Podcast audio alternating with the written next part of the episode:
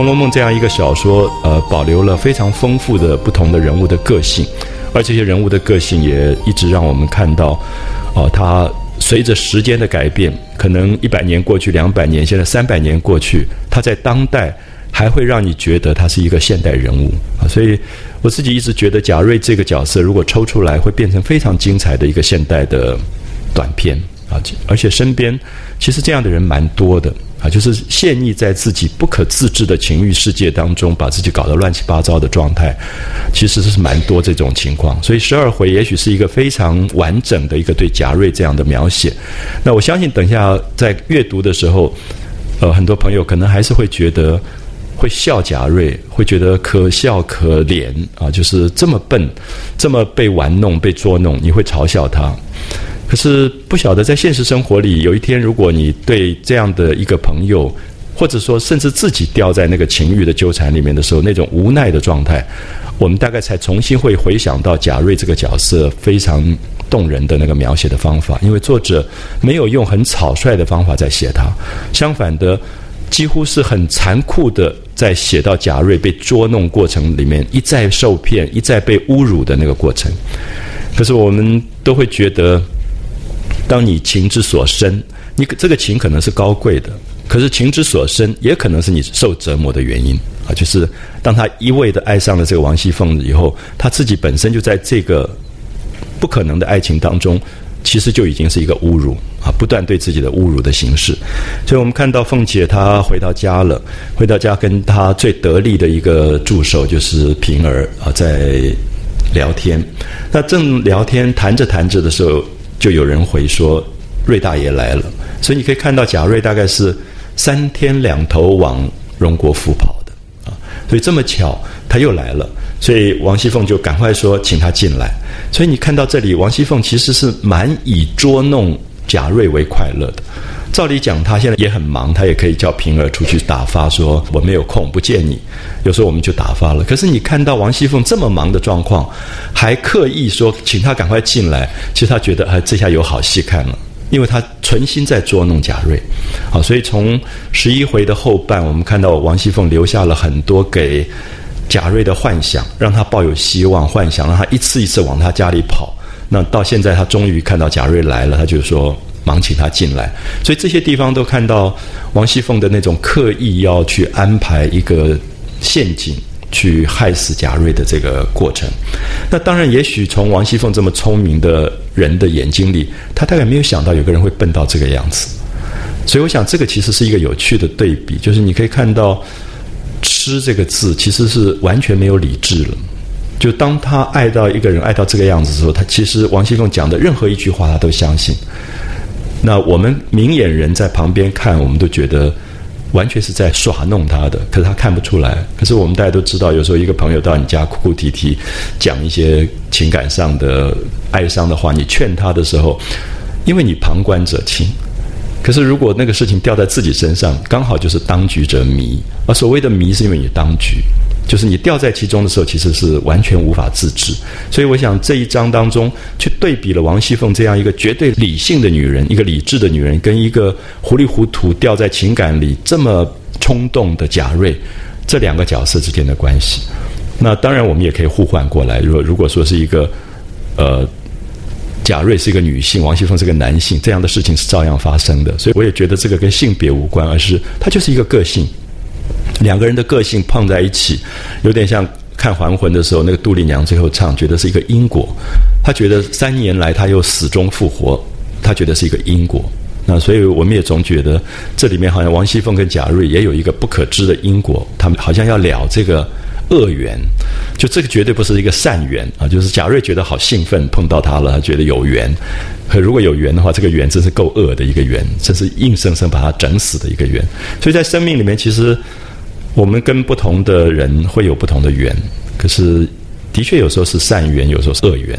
那么当然，这个善缘跟恶缘也在于自己最后怎么能够平衡理智跟感性，然后在这里面拿捏到使有可能发展成恶缘的事转成善缘的这个这个状态。可是我读到这一段，其实常常越读越会毛骨悚然，因为我觉得王熙凤结了好大一个恶缘。那如果还有因果，下下一世不晓得还要受什么样的恶缘，因为很恐怖。啊，所以我常常会跟朋友讲说，看到这一段的时候，你会觉得你在生命当中最可以玩弄的人都不要玩弄吧，因为。真的有因果的啊！你会你会怕这种事情，所以这一段其实看到后面其实是有一种恐怖，因为王熙凤毒设相思局，真是毒啊！她真是用最毒的方法在设了这一局相思。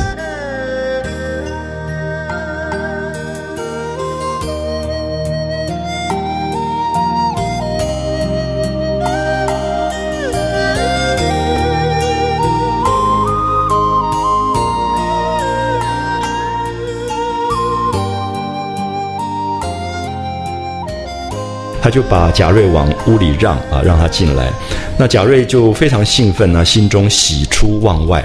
就他已经来了好几次，被拒绝了好几次，他也不知道是真的王熙凤不在，还是假的王熙凤不在。总之，他还是觉得。很奇怪，你在情痴当中啊，所有的绝望都变成让你好像考验你自己的一个一个过程。有些朋友在旁边看的时候，你觉得他的那个自苦，他觉得这个自苦也在证明他情感之深。好，所以你可以感觉到贾瑞已经来了多少次，而这么多次王熙凤都不在，那他其实也许有时候我们会觉得，呃，我失望了，我就不再来了。可是你可以看到他一再来。啊，一次一次的重新再来，那么一点都不放弃的这个这个感觉，所以贾瑞喜出望外，急忙进来见了这个凤姐，那满面陪笑，连连问好啊。下面大家可以看一看，就在那个年代当中，一个男子对女子的这种调情，这种调情的戏，我想我们今天也许调情的戏都不这样演了，可是过去他怎么调情？那个调情的方法，他连连的就问呃凤姐好不好？那凤姐假意殷勤，就王熙凤根本不喜欢他，可是故意好像也很很疼他，彼此就让茶让座啊，让他喝茶，让他坐下来。你可以看到王熙凤这样的身份的人，平常的人见他的时候，大概他连叫坐都不让坐的，事情交代完就走了。所以他这里让茶让座，当然也让贾瑞觉得。特别受到了恩宠的感觉，因为贾瑞在这个家族里绝对听到过很多别人谈王熙凤，像阎罗王一样多凶之类的事情。那么现在他觉得，怎么王熙凤对他蛮好的，好，所以这里面他自己就产生了各种的这种幻想。然后又看到凤姐如此打扮啊，就是穿的特别漂亮。那天我们在小说里常常看到有对王熙凤很细节的描绘。头上戴着非常讲究的头饰啊，这一类的东西。可是现在他其实没有一点点细节的描绘，他就如此打扮。为什么这样讲？因为你会发现，王熙凤如果美，它是一个客观的描绘的时候，是大家在理性的状况看到她的美，所以头上戴什么，身上穿什么，前面有过非常清楚的描述。可这里不是，这里根本是贾瑞昏了头了，所以如此打扮，就说你他看到王熙凤怎么样，他他已经美到天仙了。是贾瑞的主观啊，所以我们可以看到《红楼梦》当中细写一个人身上的装扮，跟如此打扮四个字就交代，其实一个是客观，一个是主观。好，我们要注意到这个作者非常知道什么时候应该用什么样的方法。如果贾瑞这个时候说啊，王熙凤头上戴了什么，身上穿了什么，一一描述下来，那么也就是说贾瑞还不够陶醉。你会发现，你最陶醉的状况，你跟一个男朋友约了会出去看电影，回来你都不记得他穿了什么衣服。其实你就是昏的状况。好，所以我们会发现，作者其实非常懂得用语言这个东西，因为大家完全记得前面王熙凤出场的时候是有几乎整整一页描述她身上穿了什么，连那个腰带都描绘了。可这里没有，就是如此打扮，啊，如此打扮就一发酥倒啊。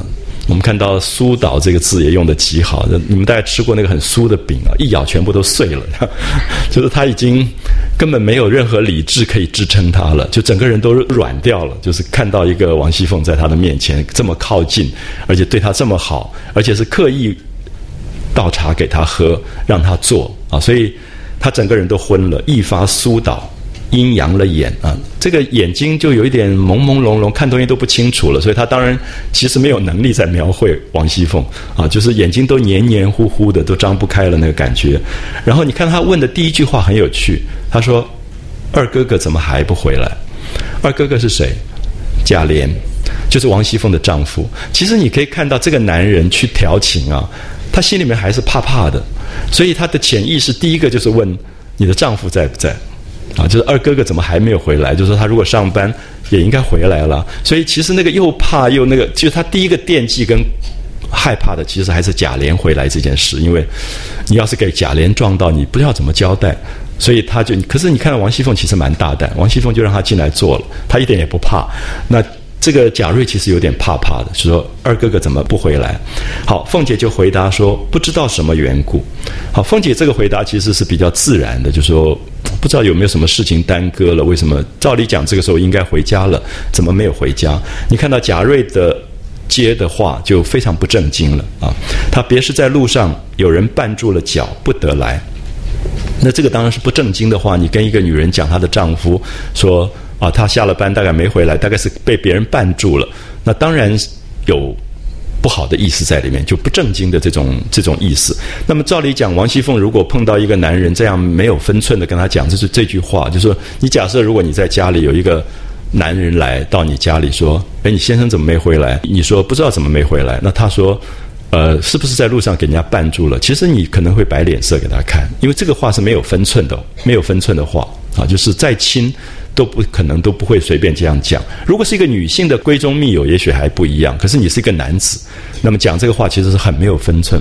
可是你看到王熙凤她的回答，其实是更厉害的调情啊。她说。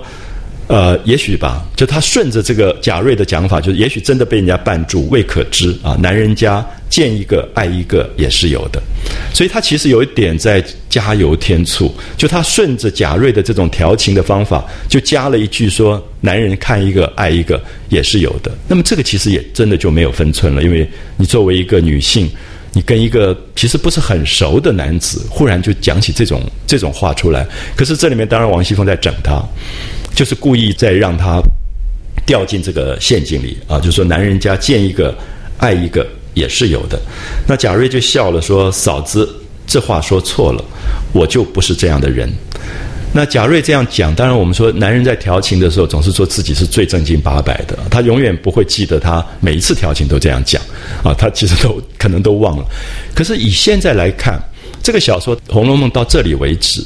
你会发现贾瑞真的从来没有发生过这种事情，就是其实这句话也许是真的，就是我们看到贾瑞除了前面闹学堂那一段出来过以外，他从来没有描写到他的情爱生活，就是这个是被祖父管得非常严的一个孩子，所以也许他真的这一生一世就是忽然爱上了这样一个人，然后这个人就注定要把他整死的，好，所以有时候。多读几次《红楼梦》，读到这些地方，会觉得原来是贾瑞可能很轻佻的话，就是我们觉得一个男孩子说：“呃，我就不是这样的人，我爱一个人就是从头到底。”我们会觉得这种都是骗女孩子很轻佻的话。可是在这里，我们觉得其实有可能贾瑞讲的是真话啊，因为大概是他的初恋。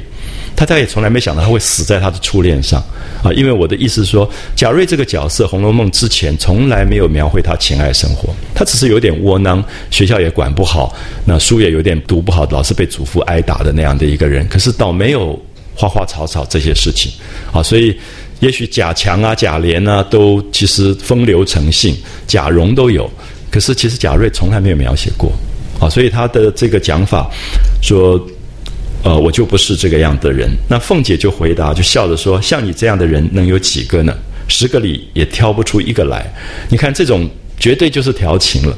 所以我一直希望大家可以了解这里。如果我们要责备贾瑞的调戏，我觉得凤姐的调戏其实是变本加厉的啊！就是作为一个那个年代的女子，她其实好厉害，她就一直在用调情的方法勾引这个贾瑞，一直进入到她的这个幻想的这个世界当中去。”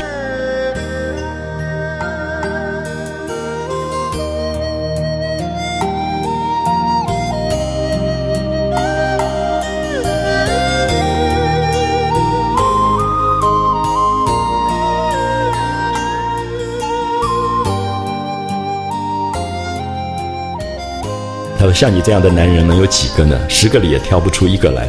所以贾瑞听了，喜得抓耳挠腮啊，就是那个呆相出来了，就是高兴得不得了。这么聪明漂亮的女人竟然赞美他了，他简直不知道怎么怎么回事。好，所以从头到尾，贾瑞其实展现的就是一个笨蛋的样子，就是一个呆瓜的样子。可是你会觉得好可怜，因为他完全不是王熙凤的对手。就是这个才是让你觉得那个悲哀的地方。就他哪怕只要有一点点的聪明，他都不至于这么傻。就这么一句话，他就抓耳挠腮啊，就简直喜出望外，也不晓得怎么回事。然后他就又讲说：“嫂嫂天天也闷得很啊。”这种是调情的话里常常有的。你看到《水浒传》也好，《金瓶梅》也好，常常都是从这里开始，因为。情爱的调戏常常就从发闷开始啊，生活寂寞，然后要解闷，他就开始了。所以那个潘金莲在阳台上晒衣服，然后闷闷的，就是心里边有，就是因为他寂寞了，所以那个晒衣服的杆子嘣掉下去打到西门庆，西门庆抬头一看，这下就不得了。其实是因为自己心里面先闷了啊，就是发闷那个寂寞的那个感觉，所以贾瑞就说：“嫂嫂天天也闷得很。”凤姐就回答：“你看，如果很正经的在家里讲家常话，就说你干嘛说我很闷？我不会啊，我忙得很。王熙凤那么忙的一个人，可是你看到凤姐她这里回答说：正是呢，只盼个人来说话解解闷呢。你看，又是一个暗示，好像她很。”巴望着贾瑞来，所以她寂寞的不得了，闷的不得了。然后那个丈夫又不回家，贾琏又不回家，所以巴不得有一个人来说说话，解解闷。那贾瑞就很高兴啊，就觉得他的话已经得到了这个赏识了，所以他就说：“我天天闲着，天天过来替嫂子解闷，好不好？”这样，那这种就调情已经到了比较越来越明白的那个地步。那凤姐就笑着说：“你哄我呢，哪里肯往我这里来？”你看这种强势的人，他才会用弱势的样子出来，故意表示说你哪里真的会喜欢我，真的会来，你不过是哄我而已。所以我们常常看到这种强势跟弱势，当他落差最大的时候，那个强势在弱势的眼中看起来反而在撒娇，啊，反而觉得他他是一个弱势的那个样子，这是最聪明的人啊。就所以我觉得这里面很有趣，你可以看到这两个人的那个恋爱关系，那个语言。你如果仔细看一下，在生活里面，如果看到这样的一对关系的时候，它是非常非常有趣的啊！就不管他是恋人或者夫妻，或者是有时候是同事朋友，就是那个强势跟弱势差别到这么大的时候，语言就常常变成这样，就是每一个语言都变成对方强势的人在耍弄他啊！可是强势的人又做出完全是弱势的样子，说你哄我呢，哪里肯啊每天来这里陪我这样子？那贾瑞就说：“我在嫂子跟前，若有一点谎话，天打雷劈。”好，你可以看到，所以我觉得贾瑞在这里说的是真话啊，因为贾瑞对他来讲，这是一个初恋，这也是一个最深的爱，所以其实他的悲剧大概也刚好注定在这里，就是对于王熙凤这样的一个厉害的人，结果碰到的是第一次可能掉进情场的这样的一个痴迷的状况。所以他真的就发誓了，他说：“我在你面前，如果有一点谎话，天打雷劈。”所以其实，如果你细看《红楼梦》，看到这些地方的时候，对贾瑞就会有一个很大的悲悯在里面，就是他其实根本不克自制啊，就是他每一句话讲的都是真话。那只因素日闻的人说嫂子是个厉害人，在你前一点错不得，所以唬住了。好，你可以看到有没有贾瑞其实暗恋很久了。就他因为常常听人家讲说那个莲二嫂子多厉害多厉害，所以他被吓住了。他远远的看着那么美的一个人，可他不敢碰，他觉得是根本不敢沾惹，因为这个人太厉害。结果后来就忍住了，最鼓起了最大的勇气表现了以后，哎，发现他不是，所以他就说：“我如今见嫂子，最是有说有笑，极疼人的。”你看。用疼人这几个字，他觉得王熙凤已经在疼爱他了，因为传说里王熙凤是那种铁面无私、那种阎罗王一样的人。那除了这个放高利贷啊、什么收银子啊，从来没有这种情爱生活这样。可是他在这完全误解了，所以我想贾瑞的悲剧就是他他自己不够聪明，没有办法判断，不知道王熙凤在演戏，而王熙凤又演得极好的时候，他就被蒙在当中了。所以他自己反而在做一个逻辑的推想，就是为什么大家都觉得王熙凤这么坏？那王熙凤其实蛮好啊，你看这么客气，有说有笑，还让他喝茶，让他坐，然后他就觉得这样子想起来，王熙凤一定对他是特别好了，因为对别人都那么凶，那对他一定有特别的这个意思，所以他才说素日闻的人说嫂子是个厉害的人，在你眼前一点错不得，所以唬住了啊，吓住了，所以如今见了嫂子，最是有说有笑的人，极疼人的，我怎么不来？死了我也愿意。你看他所有的话都是真的，他没有多久就要死了，可是他大概没有想到，他这个说的死了都愿意，其实真的是真的是一个悲剧。等到你读到最后，你再回头看的时候，你发现前面王熙凤说哪一天叫他死在我手里，然后你听到了贾瑞说死了我也愿意，你就知道这两个人真的就是因果，啊，真的就是因果，就是他他真的心甘情愿为他自己的情欲，最后折磨到这样的一个悲剧的死亡的状况。可是他自己亲口说出来过，啊，死了我都愿意。所以有时候你会。回想起来，就说在生活当中，有时候自己或者见到朋友，在情爱当中去讲那种很重视的时候，到底那个是一个玩笑的话，还是一个真的？如果是真的，就很恐怖，因为山盟海誓的内容都蛮吓人的，啊，真的都蛮吓人。可是大概有时候你也会觉得，山盟海誓这种话变成没事说两次，每天说个三次，大概也就无所谓，因为反正说了就忘了。可是如果说他真的是一个真实的状况，他就很害怕，因为我的意思说。会不会贾瑞从来没有跟别人讲过这一类的话，而是第一次讲出来？那这个时候他真的是必死无疑了啊！因为对他来讲，这个生命是第一次如此付托。如果贾瑞这次没有死，他第二次恋爱、第三次恋爱，他这个话就不真了。这样了解吗？可是贾瑞就死在这一次了。所以贾瑞这个角色变成我一直特别感兴趣的人，因为我觉得他真的是初恋，他第一次爱上一个人，而且暗恋了这么久都不敢跟别人讲。而对方是一个这么不可以、不可能去亲近的人，最后他鼓起勇气一接触这个事情，他才会说死了我都愿意。而他最后全部讲中了，啊，他自己的这个这个下场。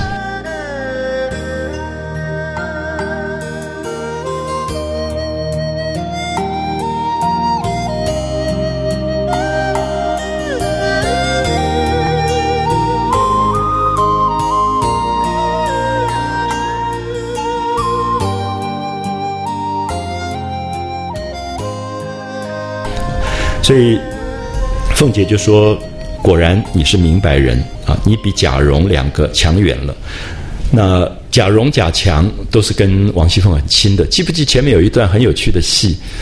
王熙凤在那边很忙着一些事情的时候，贾蓉进来了，就是刘姥姥来的那一天，贾蓉进来，贾蓉进来交代要借炕瓶，玻璃炕瓶。那王熙凤就有一点在戏弄他，就说不借，后来又借了他，就。”很很明白表现出王熙凤很爱贾蓉，爱他这个侄子，然后就说蓉儿回来，贾蓉就回来，然后在那等了半天，王熙凤没有讲话，说你走吧，我现在没有空，晚上再来找我。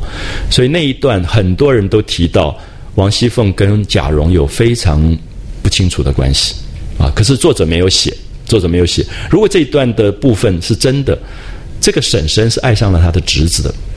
啊，所以王熙凤不见得没有她情爱上的东西，就是她其实是老手，她玩这些东西，她也都是在主控的，就是她是一个主宰的这个这个状态。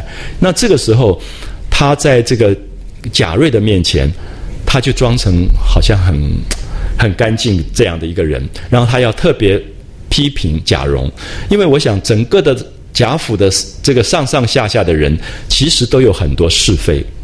记不记得交大有一次喝醉了酒，说你们贾家什么事情我不知道。这个趴灰的趴灰，养小叔子的养小叔子，趴灰的趴灰是在讲公公爱上了儿媳妇，养小叔子的就是讲说婶婶爱上了侄子。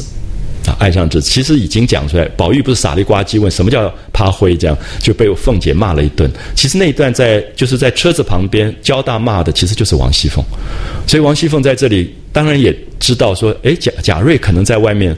因为他们跟贾蓉都是好朋友，一定听过贾蓉这些跟他很亲的事情，所以他特别说啊，你比贾蓉两个强远了，就贾蓉、贾强这些人强多了。我看他们那样清秀啊，长得漂漂亮亮的，只当他们心里明白，谁知竟是两个糊涂虫啊！竟是两就有点骂他们，可是用这个骂他们贾强跟贾蓉，结果对比出来。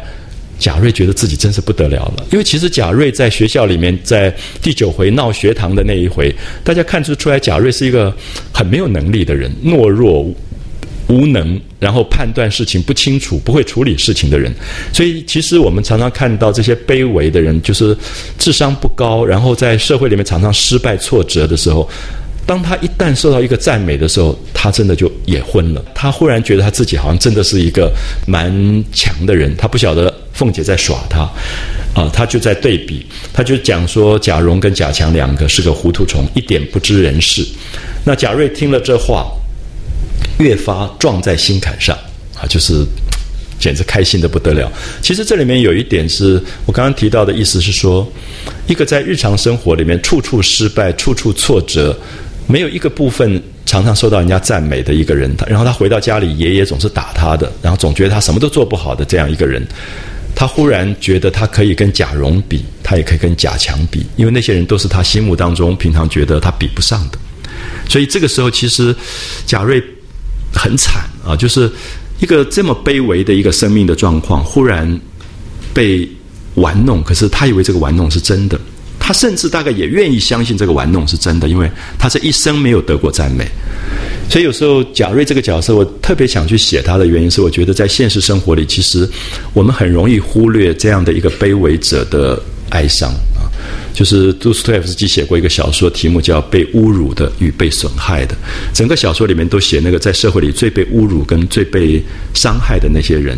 就他被侮辱跟被伤害到最后，他也觉得别人侮辱他跟伤害他都是。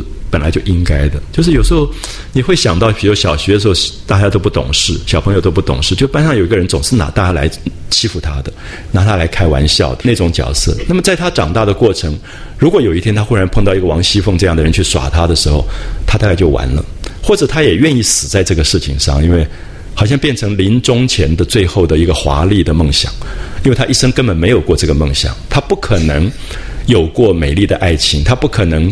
功课考得很好，他不可能在任何事情上成功，所以我觉得贾瑞，我花很多时间希望大家了解到这一段，我觉得是大家最不容易了解的一段，因为这样的人是我们生活里常常最容易忽略的。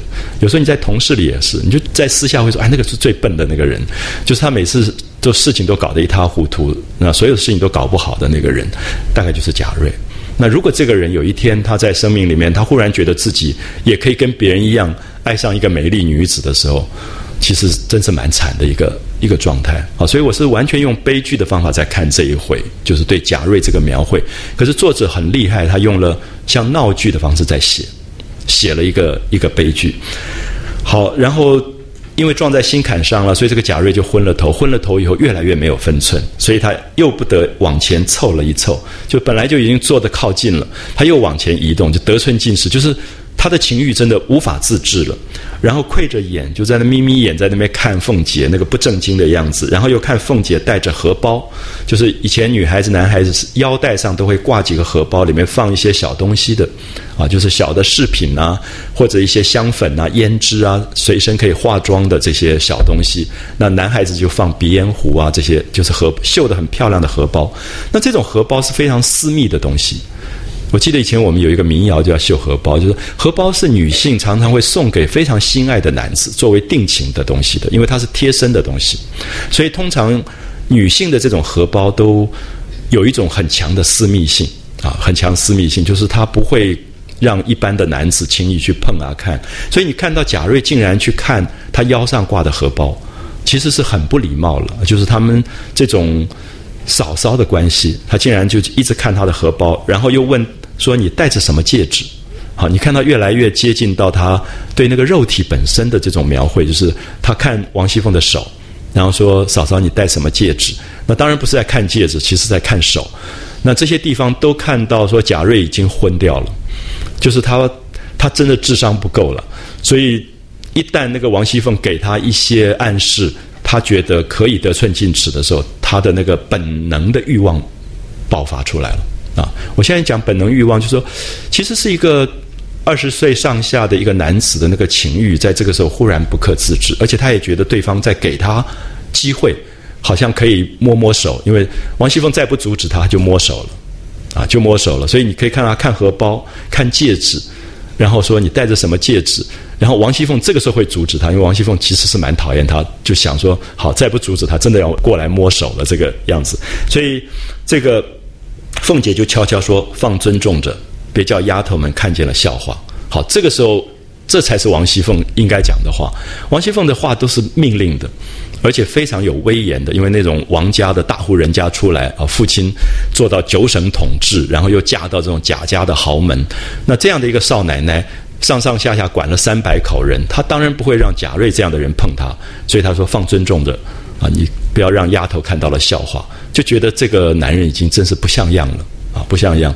可是这里所有的不像样，我都希望大家了解到，贾瑞本来就是这样一个人，他没有什么身份，他在贾家根本是一个没有人看得起的一个一个小人物。那么凤姐是何等人物？所以这里面你会觉得他也没有什么尊重不尊重，因为他平常也就常常被人家侮辱。你记不记得打架的那一场第九回是谁在骂贾瑞？是帮贾宝玉拉车的李贵在骂他，就是李贵是一个佣人，是一个奴才。这个李贵竟然说：“瑞大爷，我看你也真是管不住，叫佣人来教训他。那你如果是主人的话，哪里容得许说佣人敢在他面前去批评他？所以贾瑞其实是一个，我刚刚一直用到卑微这样，就是他的成长过程根本就是一个卑微的角色，父母都死掉，一个孤儿，然后爷爷养大的，所以他根本没有一个身份这样的观念。所以这个时候，王熙凤才教训了他，说：“你放尊重点，啊，不要让丫头看见了就笑话。”所以贾瑞如听轮音佛语一般，忙往后退啊。你可以看到他其实非常听话，所以所有的问题其实是在凤姐的身上。凤姐如果好好的教训他一顿，命令他，他其实也就听话了，或者说你不准再来，他就真的就不来了。可是凤姐其实就在像猫在玩老鼠一样。抓一抓，放一放，抓一抓，放一放。所以你可以看到凤姐讲了这个话以后，她简直像听到那个释迦牟尼佛讲的话一样，立刻就往后退啊！其实非常非常听话的一个一个人。然后凤姐又笑了，说：“你该去了啊。”那这里面都有一种欲擒故纵啊，所有这种对于贾瑞知道他已经完蛋了，要掉进来了那个状况，他就又要他走。然后贾瑞就说：“我再坐一坐。”啊，让我再做一做，好狠心的嫂子，就说你怎么让我做这么一下就走了啊？这里面都在表现出两个人的关系已经到了王熙凤主宰全局，贾瑞根本变成一个毫无判断能力的这个人。再做一做，好狠心的嫂子，你觉得那个情欲到最无奈的时候，多做一下都好，其实就是赖皮了啦啊！就你常常在恋爱里看到弱势的那一方面的赖皮，就是就是耍赖了。啊，根本就耍赖！我再做一做也好，啊，好狠心的嫂子，那凤姐就要整他了。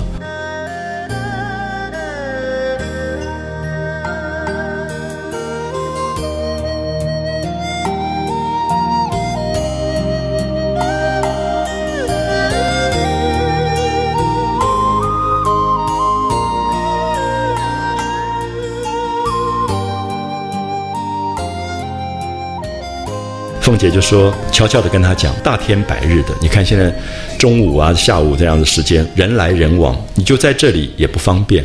啊，这个话其实很恐怖啊！你说他们好像要做什么？说大白天的，你你在这里人来人往，那也不方便。所以他就跟他说：啊，你且去吧，你现在走了好了。晚上起了经啊，晚上以后入夜以后你再来，那悄悄的在西边穿堂等我。你看这个是不是调戏？”好，所以我觉得其实凤姐对这个是真的要负很大很大的责任，因为贾瑞其实那个爱是一个完全糊里糊涂的那个状态，他也不敢安排下一步要做什么。可是凤姐反而在安排了，就说现在白天人来人往也不方便，那你走吧，你晚上起了经入夜以后，你到西边的那个穿堂等我。所以他已经要安排整他了，啊，安排整他的，这是第一次的。对他的这个一个圈套啊，就安排整他，就在西边穿堂等我。好，贾瑞听了，如得珍宝，因为他觉得好，这下有了，就是已经得到了一个清楚的答案，就是晚上他可以来跟凤姐怎么样怎么样了。所以如得珍宝，就忙问道说：“你别哄我。”好，他还是有一点害怕了，就是我觉得这样的卑微个性的人啊，一旦。美梦成真，他都不太相信，他觉得怎么可能？他说：“你别哄我。”然后他又想说：“那里人都过得多，那个穿堂就是人要走来走去的那个地方嘛。那怎么会约在约会约在那个地方？就是大家过道的那个约在穿堂。他就说那里人多，怎么好躲呢？啊，就是他当然知道说凤姐约他，绝对是要干什么。那如果要干什么的话，怎么会在穿堂里面做这个事情啊？怎么好躲？那凤姐就说：“你只放心。”我把上夜的小厮们都放了假啊，就那个穿堂是有一些男佣人管的啊，看守的。那我把那些男的佣人都放了假，因为他是管家了。王熙凤本身在管这个事情，所以他权力很大。他就让这些宪兵今天晚上不要站岗就是了，让这些小厮放了假，两边的门一关，因为穿堂有门啊，两边都有门，就是晚上入夜以后，他会门会关起来。当然，这里面王熙凤在设计一个很毒的计，就是两边门一关以后，他跑不掉了。这个贾瑞就跑不掉，等于他被关在里面。可贾瑞完全没有想到这一点啊，所以他就就上了当。所以两边门一关，再没别人了。那贾瑞听了，喜之不尽啊，喜之不尽。你可以看到他的那种快乐，那种茫茫的告辞而去。那心内以为得手啊，已经觉得追到了王熙凤了。盼到晚上，果然黑地里摸入荣府。其实这是非常危险的事情，因为荣国府是一个官府。那么这种官府像一个一个衙门一样，古代的那个门禁都是森严的不得了的。记不记得有一段写到薛蟠跟他妈妈住到了贾家，那后来特别拨了梨香院给他们住。那因为梨香院在荣国府外面，所以它有一道门可以出角门的。那一般讲起来，晚上所有的门一关以后，你根本出不去，也进不来。所以这种门禁的严格。根本是不太容易让外人可以随便进去，所以贾瑞不住在荣国府里面，他是在外面的子侄辈的远亲。那么，所以他摸入荣府这件事情，其实已经是冒了很大的危险，因为被逮住，他也讲不出个理由。你半夜三更的干嘛跑进来？可是你可以看到，真的就是色迷心窍了啊！就是他那个情欲到这种程度，他已经完全到了不管后果的这种状态。所以摸入荣府。趁掩门时啊，掩门注意一下，就是大概到晚上几点钟吃完晚饭几点钟以后，所有的门会关。其实过去连城门都是如此。比如说你在台北看到的南门、北门、西门、东门，它到晚上它都关了，所以它城里面就会有一个比较严密的防卫的意思。所以我们以前讲街坊邻居，那个坊也是有有门的，就是这个社区本身到晚上的时候，这个坊的门会关起来。所以外面的人也不能进来，所以是一道一道城门关、坊门关、家门也关，所以一道一道关。所以这个穿堂的门白天是开的，方便大家进出；到晚上一入夜以后，立刻就关起来了。好，所以他摸进去以后，趁掩门以前，趁关门以前就钻入穿堂，果见漆黑无一人啊，一个人都没有，他就觉得，哎，王熙凤没有骗他，这个地方真的是最没有人的地方啊。那么。往贾母那边去的门户已经锁了啊，就是有一边是通到贾母去的这个穿堂的门已经锁到，只有向东的门没有关。东边是什么？东边是宁国府，穿向宁国府，所以宁国府跟荣国府中间有一个穿堂。所以因为贾母这边晚上这个门先关了，所以等于已经变成一个口袋了啊，变成一个口袋。本来是一个穿堂，这个门一关就变口袋，这个。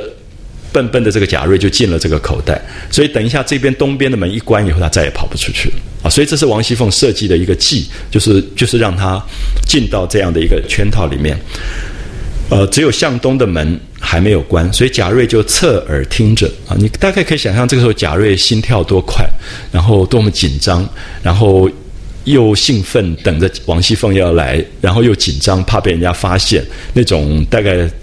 简直是七上八下的那个状态，所以贾瑞就侧耳听着，那半日不见人来，就也听不到人来，没有任何人来，等了好久，忽听咯噔一声，东边的门也都关了。好，东边门一关，这下贾瑞就在里面再也出不来，因为穿堂，什么叫穿堂？就两个高房子中间的那个巷道叫做穿堂，两边一射门以后，旁边不只是墙，是房子的墙。所以根本就爬都爬不上去，因为如果是墙的话，还有可能爬上去；如果是房子的墙，上面还是房顶，就是最大的那个房屋的，就是荣国府跟宁国府之间的一个小穿堂，然后两边的门一关，好，所以贾瑞急的也不敢作声，他也不敢讲说我还在里面，因为如果他叫一叫，人家可能还开了门就让他再出去嘛，因为晚上确定里面没有人了。才会关。可是大家应该都知道这个家族里面的规矩，所以几点以后绝对不会走这一条穿堂的。所以这里面就是贾瑞自己糊里糊涂，那王熙凤是知道的，所以就故意设计他，就是两边门一关的时候，他就再也出不来，也不敢作声，只得悄悄出来，然后把门焊了焊，就摇了一摇那个门啊，还希望那个门没有锁好，他还可以逃走。这样，那焊了一焊，关的铁桶一般，所以那个门动都动。就是这种大户人家，那个门关起来，真是动都不能动的啊！整个都已经关得像铁桶。此时要求出去亦不能够啊，要出去也不能够，唯一就是爬墙了。好，接着作者就说：南北皆是大房墙。南边跟北边都是最大的正房的墙，要跳也没有攀援啊，也没有办法爬上去这么这么高的墙，除非你那个卧虎藏龙的那个功夫出来，不然的话，这种大房墙你根本爬都根本没有办法爬。所以我们看到这个屋内又是过门风啊，就是这个穿堂本身。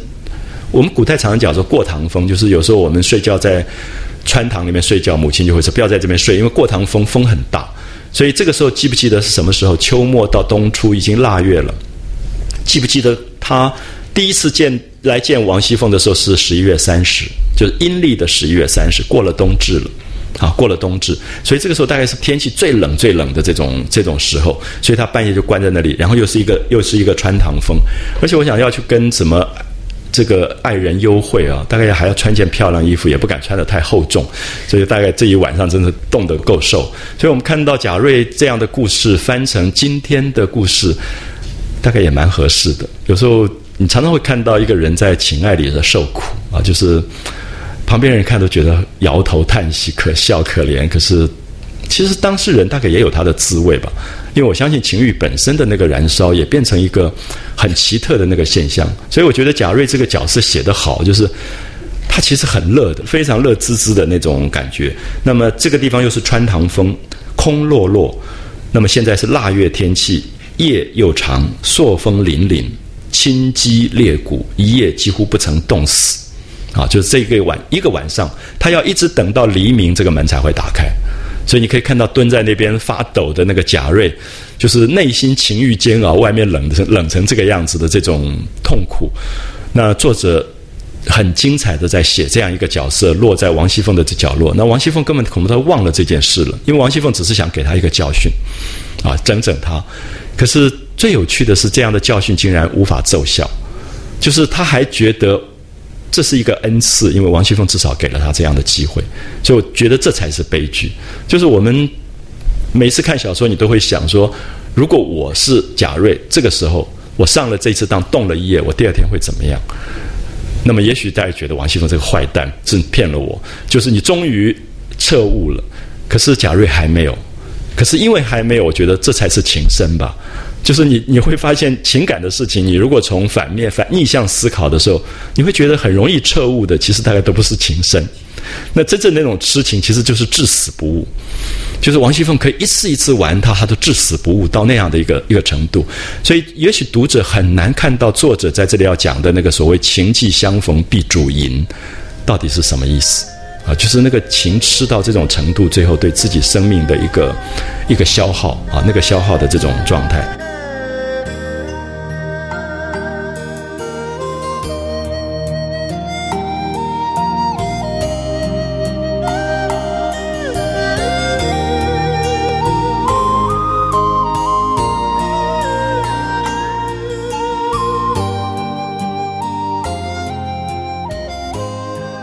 不容易盼到了早晨，只见一个老婆子啊，一个老太婆先将东门开了，然后又去叫西门，所以贾瑞丑的背着脸，你看他害怕这个老太婆发现他是谁，所以背靠着这个老太婆跑出去啊，所以就是觉得自己简直是丢脸到了极点，然后在那边冻了一个晚上，那么黎明要跑的时候就背着慢慢一溜烟抱着肩竟跑了。那幸而天色尚早，人都未起，所以也没有人发现他吧？啊，他就从后门一路跑回家去。好，下面这一段，大家发现有没有？前面根本没有交代贾瑞的家事，下面才开始讲贾瑞的家事。我觉得这是作者了不起的地方。你会发现，你看一个小说，看一个电影，你很讨厌这个人，讨厌的要死，觉得怎么会这么糟糕的人？然后，如果有一个作者开始告诉你他为什么会变成这样的人时候，你开始会同情，这就是转。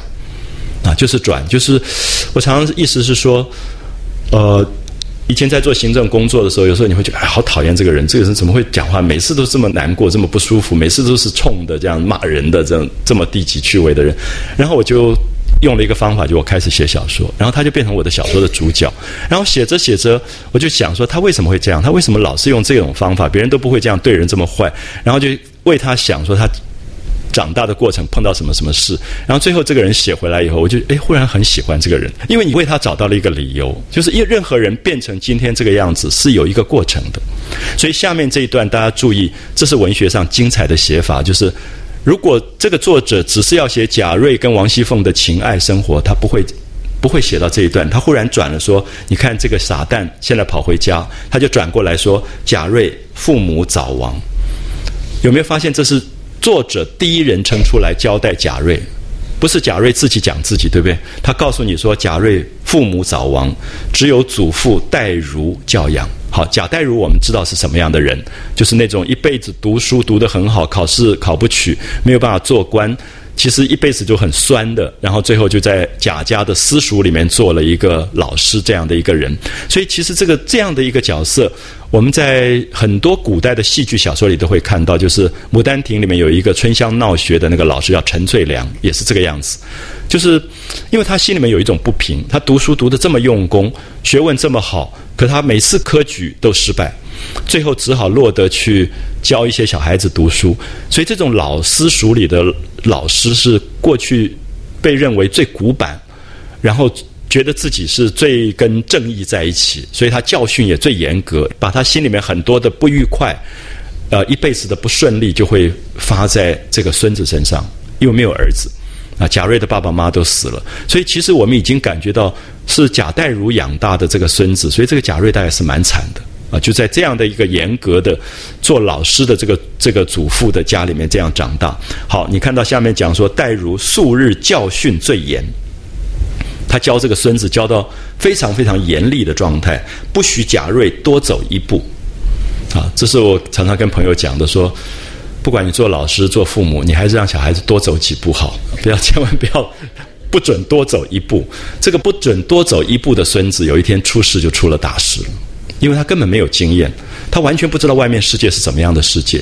他如果从小有点坏混混，他也不会被王熙凤骗到这样子。好，所以其实贾瑞的令人悲哀，就是完完全全是一个傻蛋。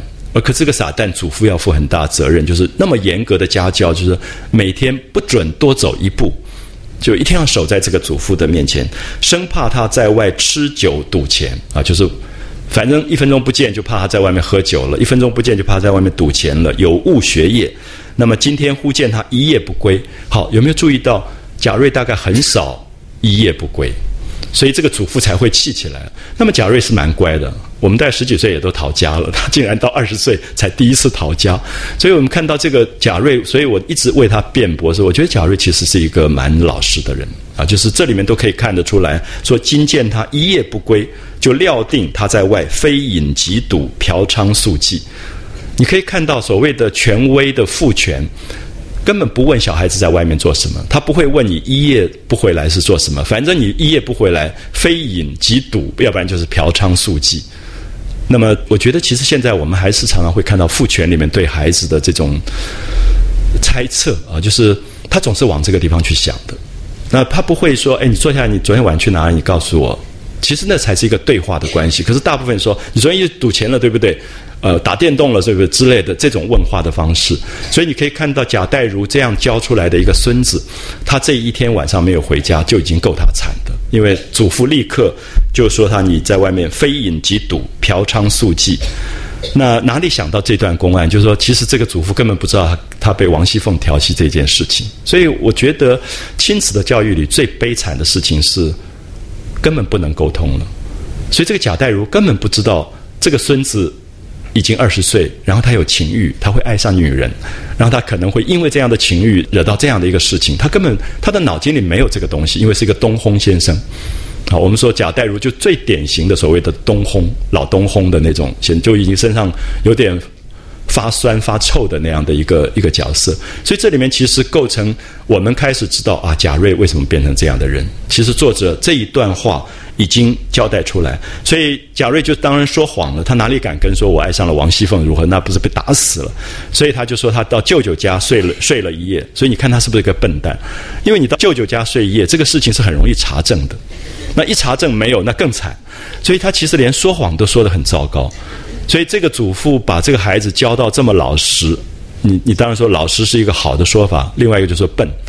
其实都是祖父从小根本也没有让他经验人世间的复杂的东西，所以他连说谎都说的这么糟糕。我记得我们小时候，每一个同学都会有不同的方法去说谎的，就是你的你要逃学，你要逃家，你只有你你要看你的聪明。可是当然也有贾瑞这样的人，就大家都会笑他这么这么笨，连这个。成绩单不及格都不不知道怎么改的，那我们就会觉得，其实长大的过程里啊，你常常会知道说，同学之间会有一套奇奇怪怪的东西，有人就可以很快就签那个老师的名字，签到一模一样，然后他就帮每个人签那个请假单的啊。我们其实班上都有这种聪明的不得了、灵巧的不得了，然后他每次什么小事他就过关了。可是现在在社会上也也做得好好、体体面面的，可是贾瑞这样的人，真的到最后就是失败者。就是我希望大家了解到，社会里面其实是有些失败者。回想一下自己成长里班上的同学有哪些人到哪里去了？其实那种失败的角色是非常不容易被注意的。就是包括我们自己在过程当中，我们大概也都算成功的人，因为慢慢慢慢升学啊，到社会上做事。可是你会恍然想起一个在。过程当中，那个始终失败的那个角色，每次考试都不好，被挨打的。然后同班同学一起出去闹事情，回来又是他被挨打，因为别人都没事，都脱身了，就他就脱不了身的那种，就是贾瑞吧。啊，所以贾瑞这个时候，你看他说往舅舅家去了，天黑了，留我住了一夜。那戴如就很生气，说从来出门非禀我不敢擅出。你看他这个贾代儒讲话非常非常的文言啊，说。从小以来，如果要出门，就是贾瑞要出门，如果不禀报我，不跟我贾代儒讲，不敢擅出，如何昨日私自去了？好，这一段有没有看出来？贾瑞绝对不是坏孩子，对不对？其实蛮听话的，每次出门都会跟爸爸妈妈、跟祖父祖母报告说我要出门了，那什么时候回来？从来不敢在外耽搁。好，所以其实他绝对不是我们今天想象的那种坏孩子那种角色。所以，其实从祖父的口中反而透露出来了啊，说昨天怎么敢私自出去？光是这件事就应该就该打，而且又撒谎，还骗祖父说在舅舅家，所以这个撒谎已经被拆穿了。所以，而且撒谎，因此发狠，到底打了三四十板啊。那古代的三四十板不是那么好受的啊，当然不像我们今天随便手心这样打一打。那么就打了他三四十板，然后鞭刑啊，不许吃饭。然后跪在院子里面读文章，要补出十天的功课来方罢，就是要补足十天的功课。其实我们小时候有时候其实会受到这种教训的啊，就是罚跪啊。我们是跪在那个朱子之家格言前面这样，可是大概还不至于到。饭也不准吃，因为我们的好处是总是有妈妈。我爸爸一转身，我妈就赶快炖个鸡汤来了，这样，然后就帮忙。所以我觉得那个严父慈母，你非常清楚，就是他总是护着的，因为他觉得孩子身体比什么都重要。那管教是你的事，不是我的事。所以有时候父母会吵架，说：“哎，我刚叫他跪着，你怎么又叫他起来？”说：“管教是你的事，放他是我的事。”所以那个母亲的角色很有趣。可是在这里会觉得这个贾瑞好像少掉一个母亲在保护他。啊，少掉一个母亲疼爱他、保护他的那个角色，所以挨饿冻了一个晚上，没有吃饭，罚跪，然后在那边背文章，苦不堪言。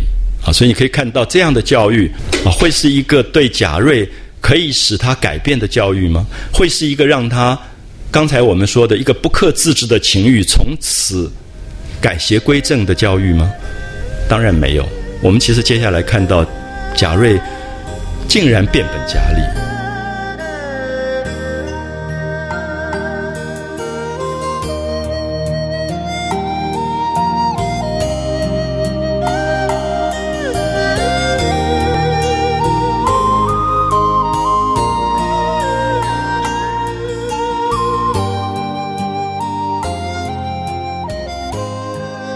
就是这样的教育，让你觉得根本没有用。这个祖父大概觉得这个他是严师啊，又是严父，他身兼两个职责。呃，他当然也有一个东西是说，孩这个孩子因为爸爸死了，所以我要加倍教训他。他自己又是老师又是祖父，所以连那个祖父通常会疼孙子的那个感情都没有，就变得这么严厉的一个不通人情的这个状况。他也以为这个孙子因此会改好。可是我们看到下面的一段，其实非常非常惊人。我觉得看到下面一段，你真的会有一种痛。而这个痛，其实也就特别明显的感觉到情欲自我燃烧的那个煎熬，其实不是礼教，也不是教训可以改变的。啊，所以我不晓得，我觉得贾瑞这个角色，我想重写他的原因，是因为我觉得我们现在社会里，贾瑞这样的角色其实不少，因为我们的社会现在开放，开放以后，大概在发育以后的这些，尤其是男孩子，其实他在网络上什么都接触到，他的情欲生活是非常混乱的状态，然后那个东西，其实父母跟老师是最不容易理解，就是说他有多苦。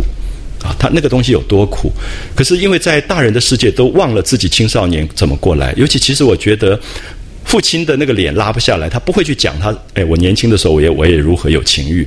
妈妈其实女性这方面没有那么厉害，因为女性其实是比较被动的。所以我觉得这里贾瑞的这个情欲的这种痛苦，其实是在今天的很多的小说里面，其实慢慢在碰到的东西。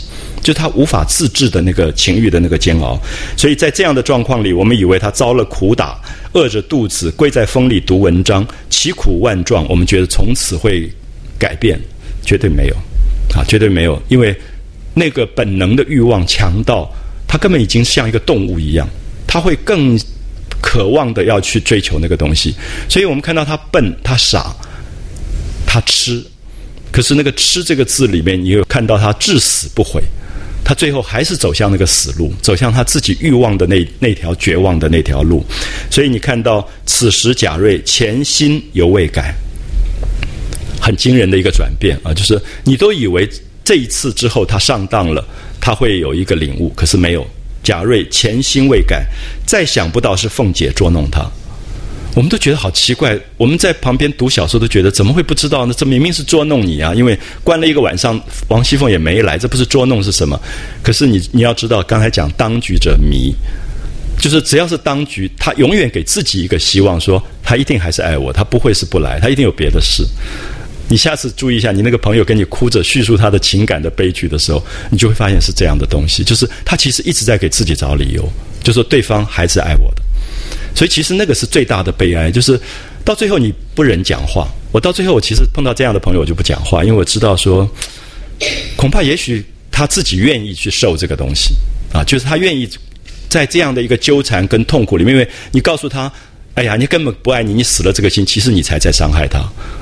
他不要这个这句话的啊，所以我以前傻傻的，有时候你看到这朋友受苦，你就会劝他，可是后来发现其实是不对的，因为。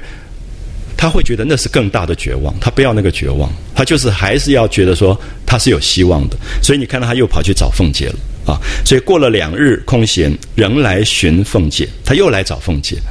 所以这种一而再、再而三的这个痴情，是作者非常惊人的地方。就是如果你对人没有这样的关心，你不会写这样的人物写到这么这么深。啊，把那个无奈写到这么深的关系，你看凤姐多厉害。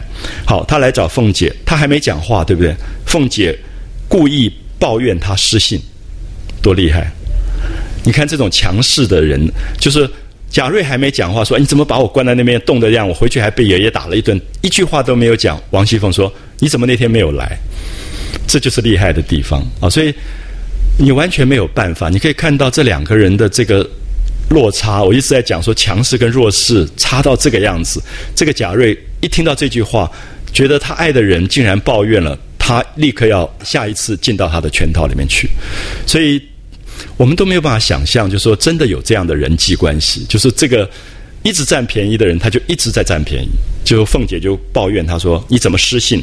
然后贾瑞就发誓啊，然后就说我我那天真的去了，然后最后也搞不清楚为什么两个没见面。你看这贾瑞糊涂到这个样子，就他明明被捉弄关了一个晚上，王熙凤没有来，可是王熙凤一讲说：“哎，你那天怎么没来？”的时候，他就立刻转了，他也觉得一定是别的原因，所以他们误会两个人没碰到。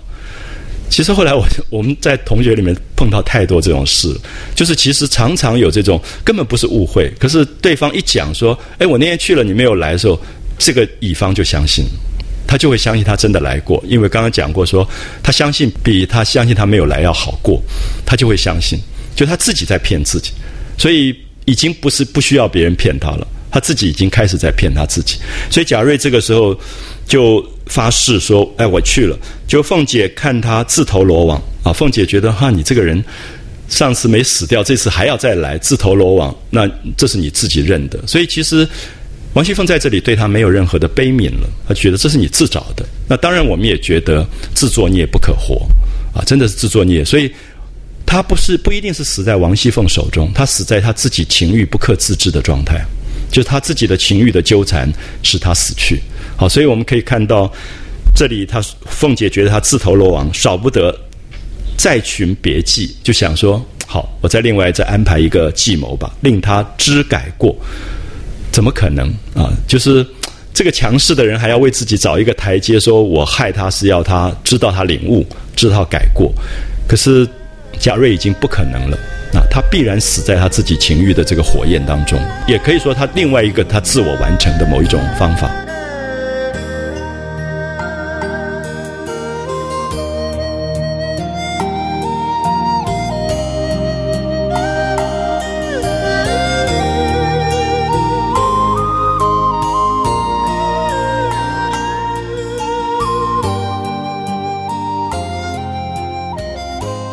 这个王熙凤就约他说：“今天晚上啊，他又来了。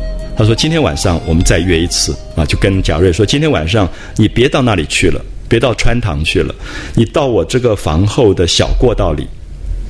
他又跟他讲了啊，画了地图，说哪里有一个小房子，那间空屋里，你到那边等我啊，你可别冒撞了。哇，贾瑞又兴奋起来，有没有发现他才刚刚被骗，刚刚受了这么大的苦，可是只要给他一点点机会，他立刻又好了。”啊，他立刻说：“果真啊，他真的吗？”那凤姐说：“谁可哄你？你不信就别来。”你看王熙凤跟他说：“你不相信你就不要来啊。”可他当时我信，我信。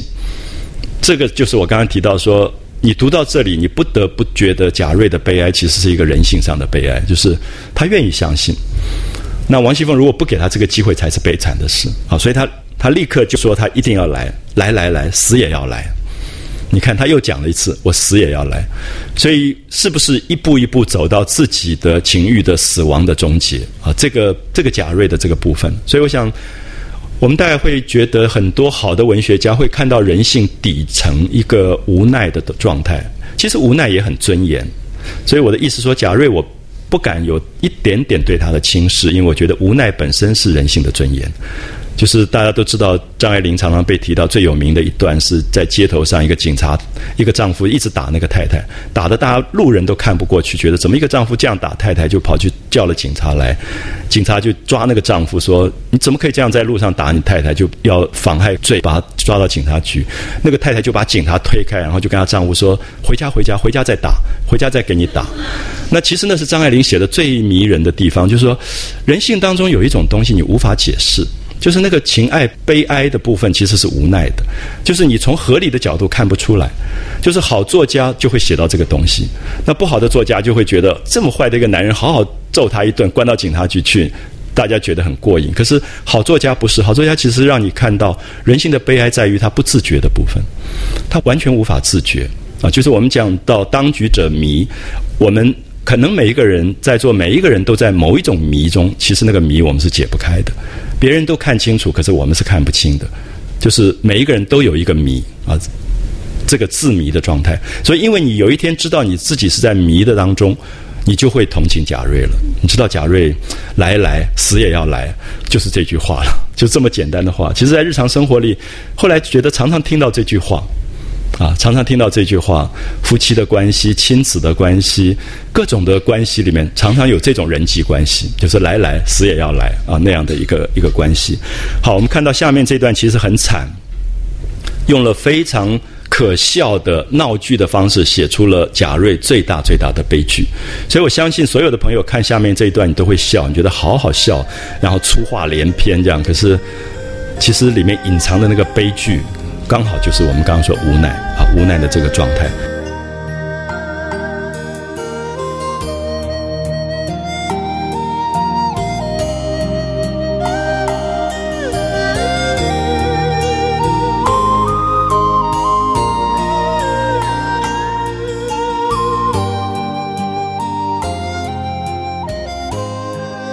所以凤姐说：“你现在先走吧。”那贾瑞料定晚间必妥。就先去了啊！此时先去了，凤姐就在这里点兵派将，设下圈套。所以王熙凤这次不只是要骗他，在那边冻一晚上，他还要帮手了啊！他就点兵派将，就找了另外两个人来帮他的忙，来整这个贾瑞，设下圈套。好，贾瑞只盼不到晚上，你可以看到时间没有多长啊，就是当天晚上的事。可是他大概一直在那边走来走去，什么事都不能做了，他就想晚上要跟凤姐。要怎么样了啊？所以那种其实那个就真的是情欲煎熬啊！我想人最苦的就是这个东西，因为他自己给自己了一个希望，然后在那个希望里面一直在在受苦。这样好，所以他只盼不到晚上，偏偏家里又来了亲戚。你可以看到这是作者的好了不起的地方，就是好作者就是他又加了一句说，他希望赶快黄昏以后，他就赶快。跑去跟王熙凤约会，就家里又来了亲戚。那来了亲戚，他家教又很严，他又必须要招呼客人，简直急都快急死了，在心里面一直在骂这几个人，赶快不赶快走，不赶快走这样。所以家里又来了亲戚，一直到了吃了晚饭才走。啊，吃完晚饭那些人才走。那天已有了掌灯时分，大概已经入夜，要每一家要开始点灯了。那要等他祖父安歇，因为祖父睡了以后，他才敢溜出来。才敢逃家，因为祖父非常的严，所以祖父安歇了。所以我常常后来讲这一段给很多爸爸妈妈听，我就跟他们说：你不要以为你有个小孩子，你睡了以后他就好了，你常常睡了以后他就跑了。其实就是提醒我们说，管教严这个东西，你自己要拿分寸。有时候那种管教严到一个程度，其实你防不胜防。好，防不胜防。有的父母跟我说：你看我才离开他三个小时，发生这个事，我我就跟他说。只要离开三十分钟，这个事情就可以发生，没有说三小时的。那问题说，你为什么一定要非要每三小时去盯他一下，每三小时盯他一下？那他就会在三小时里面就把事情办完。好，所以我觉得其实有时候我们不太了解这个贾代儒跟贾瑞的这种关系，大概也变成我们传统伦理礼教里面亲子之间最解不开的一个一个问题啊，就是贾代儒去睡觉，总觉得今天没事了，这个孙子总算。好好在家待了一天，他刚刚睡觉啊，贾瑞就跑，所以等他祖父安歇，方才进荣府。一进荣国府，直往那个夹道中的屋子来等着啊，他就赶快钻进那屋子，然后等在里面，像热锅上的蚂蚁一样啊，只是千转，就在那边转来转去，转来转去，左等人不来，右等人不来。其实这里面讲的时间是贾瑞心里的时间，恐怕根本没有多久。可是你会发现你在。盼望一个人来的时候，你就觉得那个人老不来，啊，就在讲他那种焦急、焦虑的那种关系，然后就在又在想说，别是又不来了吧？大概王熙凤又在骗他了啊，然后动了我一夜不成，那又要动他一夜，那么正在那边胡思乱想、猜来猜去，你会发现。完完全全是自己在那边反反复复啊，自己扮演了两个角色，一下说呃我要不要走了，一下说我还是多等一等。可是你会发现，他永远那个多等一等的那个我会战胜那个我还是走了吧那个我。就是贾瑞有两个我，一个稍微有一点点理性的说，我根本是上当嘛，是人家骗我的。可另外一个就告诉他不会了，他可能会来的。可是你会发现在这种时候，人的无奈就在于，所有那个非理性的我是更强的我。啊，就是心理学现在常讲一个理性的我，一个非理性的我。那那个非理性我的强的时候，就是你最无奈的状态。你所有的理性分析完，最后非理性会告诉你说：“我还是多等一等吧。也许万一他来了呢？”啊，那个万一就变成他一直牵扯进去的那个关系。所以在那边猜来猜去，就看到呼呼呼，哎，真的有一个人来。黑月因为没有灯，黑黑的，然后就来了一个人。好，你看他这个时候已经在。等待、期待、盼望、幻想的状况，他根本不需要看到那个人是谁，他就觉得一定是凤姐了。这样可以了解吗？就是他其实爱恋是他心里面那个挥之不去的一个影子，大概也不是凤姐，是他自己情欲的痛苦。他要解决他的情欲的问题，所以糊里糊涂来了一个人，他就想一定是凤姐，不管皂白恶虎一般。等那个人刚到门前，便如。捕鼠一般抱住，叫到亲嫂子，等死我了。说着，抱到屋里炕上，就亲嘴扯裤子。好，我们看到这些地方都会笑。我们觉得贾瑞是一个很难看的人，很低级下流的人，因为这里简直像情色 A 片了。可是我要讲的说，作者如果不这样写，其实看不到我们刚才说“情既相逢必主淫”，他一直在提醒这一句话。贾瑞其实可能是一个爱。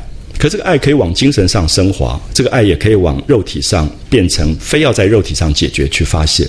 人本来就是这两面，啊，这两面。所以我会觉得在这里写秦可卿的死，秦可卿是惊幻仙姑，告诉你情都是空幻的；贾瑞也在死，贾瑞是告诉你肉体上的单逆也是一样是一个空幻的东西。所以情跟淫在这里被和谐。我觉得这一部分到现在为止，很少人从这个角度谈《红楼梦》，因为《红楼梦》的读者都太高贵了，所以都在看情的部分。可是《红楼梦》绝对在写肉体，他对肉体的部分一点都不放松。所以你看到这里亲嘴扯裤子，我们看到了贾瑞最悲哀的那个部分，而那个悲哀是真的就是情欲，就是一个二十岁的男子的情欲，而那个情欲完全没有地方可以发泄的时候，他说，所以他根本不知道那是王熙凤。如果是一个是一个动物，他也就照干了，哦，所以我的意思说，其实很惨，就是这一段的描写是特别特别让你觉得悲伤的这一段。可是现在在一个情欲很开放的年代，很多人现在用情欲自主啊，我我倒不觉得，我觉得是情欲开放了。那开放以后，其实在一个蛮混乱的状况。贾瑞这种人其实很多，因为那个情欲被勾引起来了。就是你可以知道，很多小孩在网络上看了以后，他真的一个晚上都睡不着觉，然后什么事情都可以发生。那么，所以在这个状况里面，其实对象是谁，恐怕不是那么重要的事。所以，我觉得这一段写的真是惊人，就是王熙凤根本没有来。那么他糊里糊涂，他抱了一个东西，他就亲嘴就扯裤子了。好，所以这里面你可以看到那种描绘的不堪入目，跟贾瑞的那种低级的那种感觉。可是其实是写的最好最好的地方。因为我一直提到说，《红楼梦》的读者都很高贵，因为大家都把它当古典文学。可是《红楼梦》绝对不只是古典文学，它同时是现代文学。它在里面对于人性情欲的描写是非常深沉的。所以有时候给一些呃。很调皮的小孩子看的时候，他看到这一段，他说：“哇，好厉害！曹雪芹怎么会写到这个东西？”然后他看到他自己了。我一直有一个想法说，我觉得他他绝对可以变成非常精彩的现代小说。他绝对不是只有古典，就是说喜欢古典文学的朋友才会喜欢。他同时有非常非常活泼，对人性上这么真实。这段写的简直像阿玛多瓦，对不对？完全像阿玛多瓦的电影那种这么粗俗仓俗的东西。所以你看到。贾瑞就把这个人抱到了屋里的炕上啊，都来不及了，连那个什么我爱你啊，什么那种浪漫柔情，就我先点个蜡烛都没有了。好，那个都是情，对不对？如果你有你喜欢一个人，这个人要到你家里，你说哎，我要点蜡烛，插点玫瑰花，这个都是情。可是曹雪芹要告诉我们说，情既相逢必主淫，那个淫是到了急迫到根本不要花，也不要蜡烛，烛光什么都不要，就是赶快上床了。所以就抱上床就亲嘴就扯裤子了。好，这里面其实在写两个东西，其实一体两面，就是即使过程慢一点或者过程快一点而已。所以我觉得作者其实很也也很残酷。我们其实，在生命里面，我们希望那个爱情是比较浪漫的，我们总是希望它美化一点。可是作者其实透彻到点了蜡烛花，最后其实只是一个过程。那情既相逢必主淫，那这个淫如果是肉体，情是精神的话，它是合在一起的东西。我觉得这是作者最了不起的地方啊！就是说你细看一下，对十二回你会有一个完全不同的一个角度的看法啊！就亲嘴扯裤子，满口里亲娘亲爷的乱叫，你看像不像 A 片？我就觉得这这里面曹雪芹真是太厉害了啊！就是他把贾瑞这样一个角色写到这种。这种地步，而且这个 A 片还不是欧洲 A 片。有那个上次有一个作家在中国时报写了一段，我觉得很好玩。他就比较说欧洲的 A 片跟美国的 A 片啊，因为我们有时候看不那么多，不见得能够比较。他就说欧洲的 A 片啊，就要点蜡烛、玫瑰花，这样很久。然后他说美国的 A 片就是立刻提枪上马这样子。那他用了“提枪上马”两四个字，我也大笑起来。可是那里面当然就是贾瑞。就是因为可能美国的文化，因为它也比较短，它没有那么多需要铺陈的部分吧，就是这种古典的这个部分，所以它就很快，情欲的部分这么直接，不经过任何包装的，就这样出来，就亲爷亲亲娘的乱叫起来，然后那个被他抱的人也不作声。好，我们看到这里，我们觉得。哎，这个人好像不是王熙凤，因为第一次看的时候，你还以为真的王熙凤来了。可是看到这里说，那个人也不作声，然后贾瑞就扯了自己的裤子，先把自己的裤子脱了，硬邦邦的就将顶入。你看，完全在讲性了，这么直接对于性的这个这个描绘，《红楼梦》里面这种篇章非常少，因为写到宝玉的时候，宝玉本身是一个浪漫的人，他很多情。很多情。所以你记得宝玉见到金幻仙姑，金幻仙姑说你是天下第一淫人，对不对？宝玉吓了一跳，说我从来不知男女之事，我怎么当得起淫这个字？可是金幻仙姑跟他回答说，情既相逢必主淫。那么意思说，情跟淫其实是一样的。那宝玉有很多的包装，他喜欢林黛玉，从来也不敢讲，然后一直在各种各种的纠缠当中。那那里面都在讲情，可是现在完全在写淫这件事情啊，直接的把性这个东西，然后灯光一闪，只见贾强举着拈子照道，啊，谁在屋里？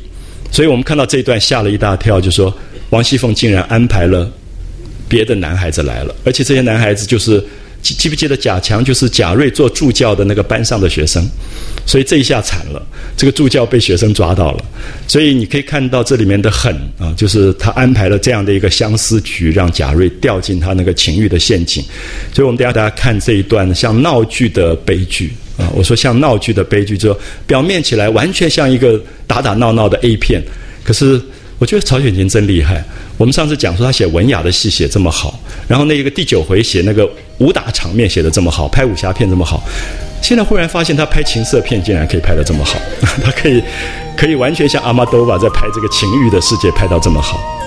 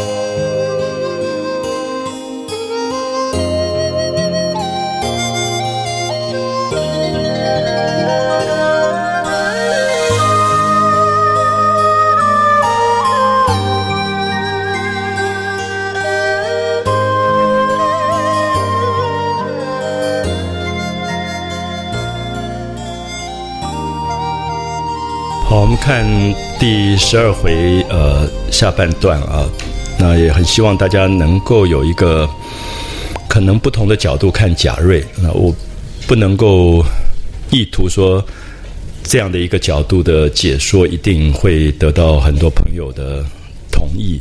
那有时候很多人还是说他去看的时候总觉得贾瑞是一个很下流的人。那我想大家其实也都同意了。可是我的意思是说，一个作者。一个创作者，当他的心到最悲悯的时候，他其实对人世间许许多多人性的状态，他都会有有一种担待跟一种包容。那贾瑞可能是我们最不容易担待跟包容的一种人性的状态，因为我的意思说，你在看一个情色电影 A 片的时候，你会觉得那人都把自己处理到像动物一样的状况，其实是很不喜欢的。可是贾瑞这一段。我想重要的是说，会不会让我们觉得人的的确确那个动物性的部分并没有完全消失？所以这个动物性的部分并没有完全消失的话，那么这作者他在度化这个动物性的部分的时候，他的用心是特别深的。因为我们等一下看到贾瑞这一次的这个上当，呃，染了重病在床上，他最后写的那个风月宝剑的部分，才让我们真正看到，如果风月宝剑是一个镜子，那贾瑞其实刚好就是一个镜子，他让我们在这个镜子里看到人性多多少少。这一面我们最不愿意去看的这一面，我不知道。等一下大家看到那个镜子的时候，你会觉得很有趣。就是我们在看镜子的时候，都希望在镜子里看到一个美好的东西。所以他看到凤姐是他喜欢的人，他就进去跟他做爱。那那个镜子反过来看。就是一个骷髅站在里面，他觉得他不要看这个骷髅，这是死亡。那同样的，我也在想，如果第十二回是一个镜子，贾瑞是一个很难看的人，我们当然觉得我们在镜子里看到是贾瑞，我们一定不高兴的。可是，也许其实贾瑞真的就是人性的一部分啊。所以，作者对于风月宝剑，我们不要忘记《红楼梦》这个小说的名字曾经叫做《风月宝剑》，它就是一个镜子，让大家去了解到情的空幻的这个问题。那么，在人的精神上的受苦，肉体上的受苦，其实作者都用一视同仁的方法去看他。那这个贾瑞用这个角度来看，何尝不是一种肉体上的受苦啊？就是尤其是如果我们用这个角度去看很多青少年的问题的时候，他对于刚刚发育的身体不可自制的那个部分的时候，其实是一般人非常难了解啊，非常难了解。所以我觉得，在这个贾瑞的这个。情欲世界当中啊，我们看到这一段很不堪入目的这一段，那好像旁边王熙凤在骗他，贾蓉、贾强在骗他，可是贾瑞反而其实最重要是他自己过不了他情欲的那一关啊，就是一再的还上这些这些当，所以我们看到这些地方啊，他自己在屋子里面等到灯亮起来的时候，忽然发现是贾强拿了那个火把。纸碾子啊，在照着，然后看到炕上的人，然后才是看到是贾蓉，所以我们看到这个贾强跟贾蓉的出现，让这个贾瑞简直羞到无地自容，因为这些都是他的晚辈，贾瑞是玉字辈的，那贾蓉、贾强都是草字头的，所以我们看到，在一个黑暗的世界，在一个情欲的黑暗世界的时候，人可能有的面貌，跟当灯光亮起来的时候。在灯光大亮的状况里，他恢复了他在伦理里的辈分。他是一个助教，他是学堂里的助教，然后他又是一个叔叔辈的人。他的羞辱其实是他自己没有办法接受，因为他回到了白天的自我。好，所以那个黑暗里的那个自我是一个贾瑞的情欲世界。当灯光一亮起来的时候，他自己羞到无地自容的那个状态。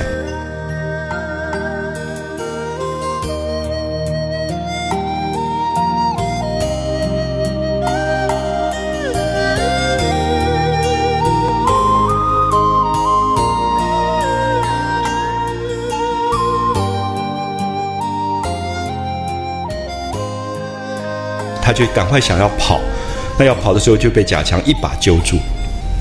你可以看到这些人都够坏的，当然也都是王熙凤的安排，就是今天晚上要整贾瑞。那要整贾瑞，这些人也都要有好处的，所以贾强就一把抓住了这个贾瑞，就说：“莲二婶婶啊，就是这个王熙凤已经到太太跟前说你无故调戏她，然后他用了脱身之计哄你在这边等着。”那太太已经气死过去了啊！就讲王夫人已经气得要死，因此叫我来拿你。刚才你又认作他，没得说，跟我去见太太。好，贾瑞听了魂不附体，当然都吓死了，因为他的情欲从来没有想过后果。可是这个情欲真的让他一步一步掉到一个最后违反道德、违反法律的一个大事件要爆发出来。所以有时候打开报纸，看到很多荒唐不经的新闻事件，各式各样的犯罪，各式各样的这种呃事件，都会觉得哎呀，怎么会有这样禽兽不如的人？可是大概因为贾瑞这一章，使你在看这些新闻的时候，其实会知道人的脆弱，人到无奈的时候，甚至你会觉得说，平常我们有很多道德、法律、礼教的学习，我们也很认真的让自己努力的用这些格言、这些道德的。这些法则来禁止我们做非法的事情或者非道德的事，可是，一直到今天，你可能都会打开报纸时候庆幸说：“哎，我不是那个人，因为我还没有犯那个罪。”我常常跟朋友讲这句话的意思是说，我不相信我没有那个部分，我大概也有那个犯罪的欲望，只是我大概在礼教各方面我得到了平衡，或者说，也许我的理性控制了我的感性。可是也因为如此，你会对那个非理性特别强的、控制不住他理性的部分的那个人，其实会有一个悲哀啊，有一种悲悯。那我的意思是说，我也不太相信平常给他很多的道德教训、法律这个规则很严很严，他就不会做。其实不一定，真的不一定。像贾瑞就是最明显的例子，反而是平常教训太严，所以一碰到这样的事情，他真的就有点一发不可收拾。所以我自己一直觉得美。可能是最重要的事情，因为美不是道德，美不是法律。可是你如果多看电影、多看戏、多看小说，你对人性了解了以后，其实有一种活泼，会有一种人性的活泼。这是我一一向的主张。我一直觉得，在一个严格的教育里，当他都变成了道德法律的时候，一个孩子在判断人性的时候，其实是不清楚的。可是，如果你让他读了很多小说，他对小说里的人性各方面的事件多了解，他在整个成长的过程里，他第一个他不会孤独，因为他觉得，哎，小说里的人也写到这样的东西啊。我读了贾瑞，我知道贾瑞有情欲，那我的情欲也没有那么恐怖。他对他自己的情欲的问题，其实反而是比较容易处理的方式。所以我这样的论点，可能在很多比较正规的教育里很难被接受。可是我一直相信这件事情。我想这也是这样的原因。我觉得。在一个社会里，像《红楼梦》这样的小说，或者描写人性的电影小说，我一直觉得是最重要的东西。就是如果这个社会里只有道德跟法律，其实管束不住人性。人性最好的管束的方法，不是管束，而是了解。当你了解了以后，你对那个人性本身有一个认知以后，你会哈哈一笑。好，所以我觉得这个风月宝鉴其实真的是一个风月宝鉴。就在这一回当中，你看到的贾瑞的这个真实的这个这个状况。其实会对人性的这个了解有了这个很深层的一个领悟。那么也就是说，也许贾瑞是用一个像赎罪一样的方式，把他的情欲带到了死亡的部分。可是因为贾瑞这个个案，也许让很多读这个小说的人可以度过了贾瑞的这个难关。啊去越过他这个难关，我觉得那个是救赎的意义啊！就真正文学或者艺术里面真正救赎的意义。所以我刚刚提到说这段写的很像阿玛多瓦，因为阿玛多瓦电影现在电影大概都在处理这一类的人，就是最不克自制、最难堪的人性的部分，然后他在处理。那么他最后在他的电影里面，常常会觉得有一种无奈、苍凉。可是你开始懂得比较多一点的人性、人性过程，然后那个爱，我觉得也是比较比较深的。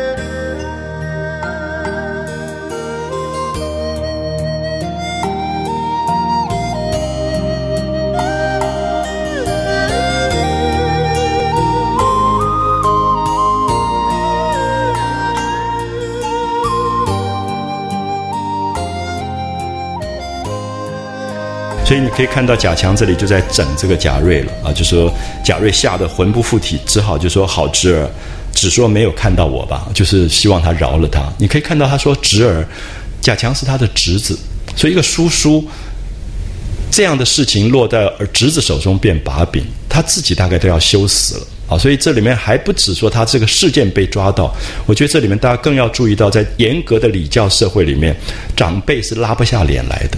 所以你常常会觉得那个东西变成最大的人性上的一个一种考验，因为他自己有一个价值在那个地方。平常他上课的时候，他也是个助教，那这个时候他忽然被逮到这样的事情的那个悲哀性。好，所以这一段里面写到这些部分，我想大家可以去慢慢深读他这些内涵啊。然后他就拜托这个贾强说，就说没有看到我，那明日我重重的谢你。好，他一讲这句话，你看到贾强根本就安排好的。贾强立刻就说：“那放你或者不放你不值什么，因为很容易，因为现在就是他们两个做主了。说那你要谢我多少？立刻就谈价钱了啊，谈条件。所以贾瑞其实真是够笨的，就是他连逃也不会逃。就是你常常想说，哎，如果我是贾瑞，我在这个时候我还是有方法，我怎么样逃掉？可是他最后硬生生就是被这两个人各骗了五十两，写下一个借据。那其实他每一步你就看到这个人，这个小孩就是老实啊，就是。其实贾代儒真的要负很大的责任，从来没有教他人世间的复杂，所以这个时候他就问他说：“啊，你到底要谢我多少？”那口说无凭，写一张文契来。你看那个贾强这么坏啊，他就说：“好，你口说无凭。那你说你到底欠我多少？我们来写一个这个借据吧，写一个就借据，将来可以告到官里面去，可以论理的。那其实这个时候。贾瑞绝对有方法脱身啊！就说你试试看，如果你做一个作者，你想为贾瑞脱身的话，他一定也有方法的。可是他笨到什么程度？他说：“这个时候没有纸，没有笔，我怎么写？”你看他脑筋里面的逻辑是这样想。然后贾强立刻就说：“这也容易，立刻纸笔就拿出来了。”所以是不是显然已经安排好？就是根本已经设好圈套，知道一定会逮到他，也知道说他一定要逃脱，一定要他写下一个借据，不但让他这个人得不到，财还要失，那就要他写借据。那可是贾瑞就是很呆啊，他就说这个时候没有纸啊，没有笔，怎么写？你看他根本就没有想到，人家根本是在设计他。所以贾强就说这也容易，说必翻身出来，纸笔现成。你看，这么半夜三更的跑来，竟然带了纸，带了笔，当然都全部都全部在圈套当中。所以你越来越觉得贾瑞真的是一步一步掉在那个他自己根本不知道的一个圈套。那这个圈套其实也很好设啊，很好设，可是他就是完全不知道的那个那个状态。所以拿来就命贾瑞写啊，他两个做好做歹，这个做好做歹，大家两个就在讲价钱了啊，可能贾强要一百两，那。贾瑞根本没有这么多钱，说可能二十两，然后就是弄弄，最后变成五十两，所以就写了五十两，然后画了押，画了押，签名盖手印，有一个证明。那么像这种东西啊，我们看到其实私下的东西是不是在法律上有这么大的这个依据？就是他一定要交这个钱，我们也不知道。可是后来贾瑞真的就被这个东西逼死的，因为他根本也没有钱。可是这个东西就是说，你你不拿出来，它就生张出来，因为有一个有一个这样。可是借据上并没有写说他调戏王熙凤，而是说可能赌钱欠了多少多少多少两银子。好，所以其实贾瑞处处你都会觉得这个人真的没有什么大脑，他也不知道说这些东西其实就是一个骗局啊，一步一步都是一个骗局。所以就写了五十两，画了押，好想说总可以走了吧。还有一个人呢，这是贾强的，对不对？那贾蓉说他不依啊。他说：“你拿了五十两，我没有拿五十两，所以贾蓉又咬定牙不依，只说一定要告诉族中的人，明天要闹出来，然后评评理。那贾瑞急的又赶快跪下来磕头。你看，这已经是一个叔叔跟侄子磕头了，啊，他就是所有的身份什么都没有。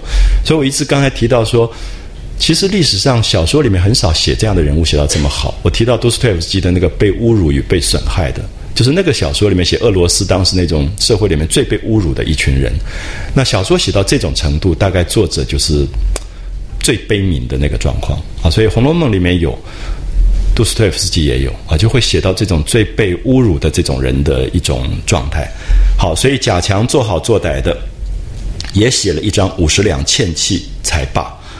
那贾强又说：“如今要放你。”我就担着不是啊！你看他们要放他，还要说我我们担很大的不是，因为意思是说王熙凤已经到太太老太太那边去告状了。那如果他放了他，他们就有有责任，对不对？可是大家有没有想到，王熙凤根本就没有去告，对不对？那么这种事情闹出来，其实王熙凤自己本身有很大的责任的，因为你干嘛跟人家约了晚上在那个地方见面，所以根本是骗人的。可是贾瑞完全不知道。所以你可以看到他这里讲说，我们放了你就担着不是，老太太那边的门早已关了啊，如何如何？他其实在骗这个贾瑞，啊，就是说已经声张出去，所以你现在要小心，你即使要逃的话，你要很小心。所以老太太那边的门已经关了，那老爷正在厅上看南京的东西啊，所以这两条路你都不能走啊，你不能过去，那你只好走后门。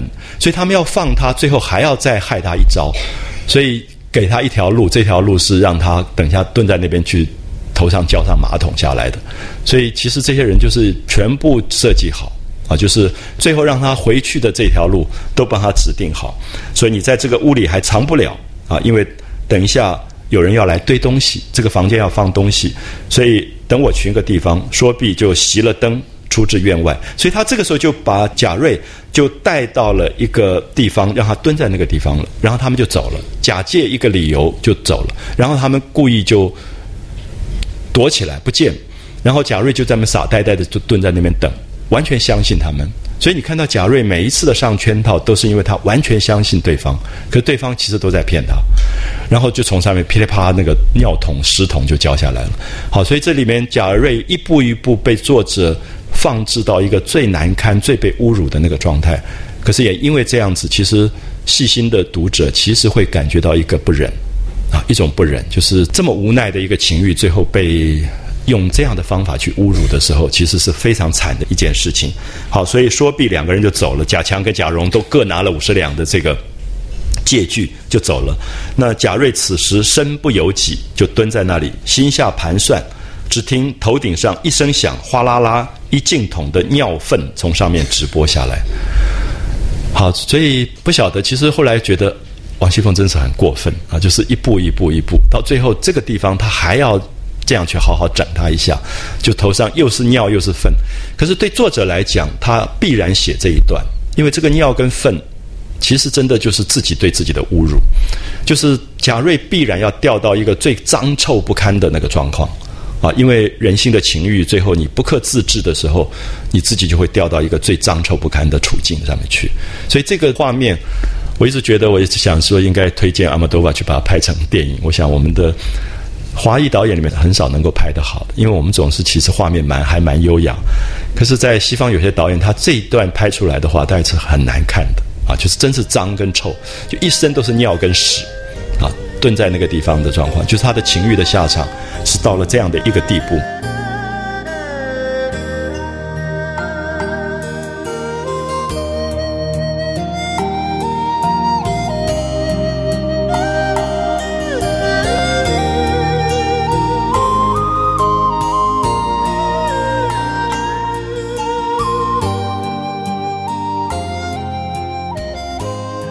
上面直播下来，可巧浇了他一头一身，所以贾瑞长不住，哎呦一声，忙又掩住了口，不敢声张。他本来觉得臭到简直可怕，他就要叫出来了，可是马上又觉得一叫别人别人发现，马上又把嘴巴盖住。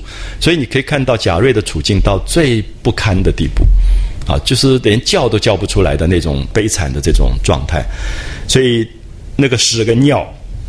一身都是，然后又冰冷打颤啊！因为天气这么冷，衣服都打湿了。那么只见贾强跑来叫说：“快走，快走！”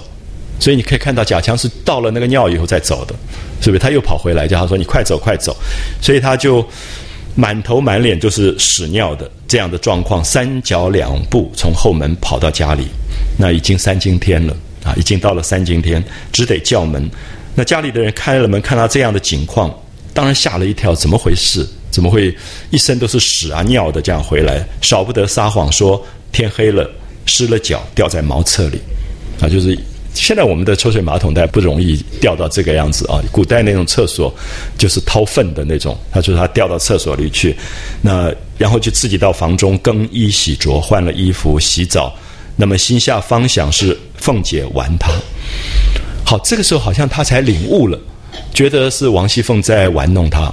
在耍他，可是你注意下面的写法啊，他已经完全领悟，知道王熙凤在玩弄他，可是他还没有办法不爱王熙凤。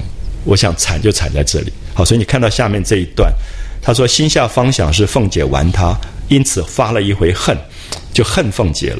再想一想，那凤姐的模样，又恨不得一时搂在怀中。我想大概写那个情欲煎熬，写到最好就这种地方，就是。你常常没有办法，就是你如果有一个朋友这样，你真是这个时候没有办法劝的，啊，就是他跟你一起恨恨恨，可是你开始骂他的时候，他又说你干嘛骂他这样？嗯，我们从前有时候那种傻里呱唧那种夫妻吵架，然后太太就来跟你哭哭哭，然后骂她丈夫。后来我听了烦了，我就说跟他一起骂一骂，他马上就骂你了，说你骂他干嘛这样？所以其实后来我都不上当了，就是其实那个爱跟恨，它变成没有办法分别，就是包括骂也只有他可以骂。恨也只有他可以恨，那因为他觉得他有那个权利啊，所以这种时候，其实旁观的人要非常非常小心啊。我们常常那个不知道不不懂事的时候，你就会以为你也可以骂了。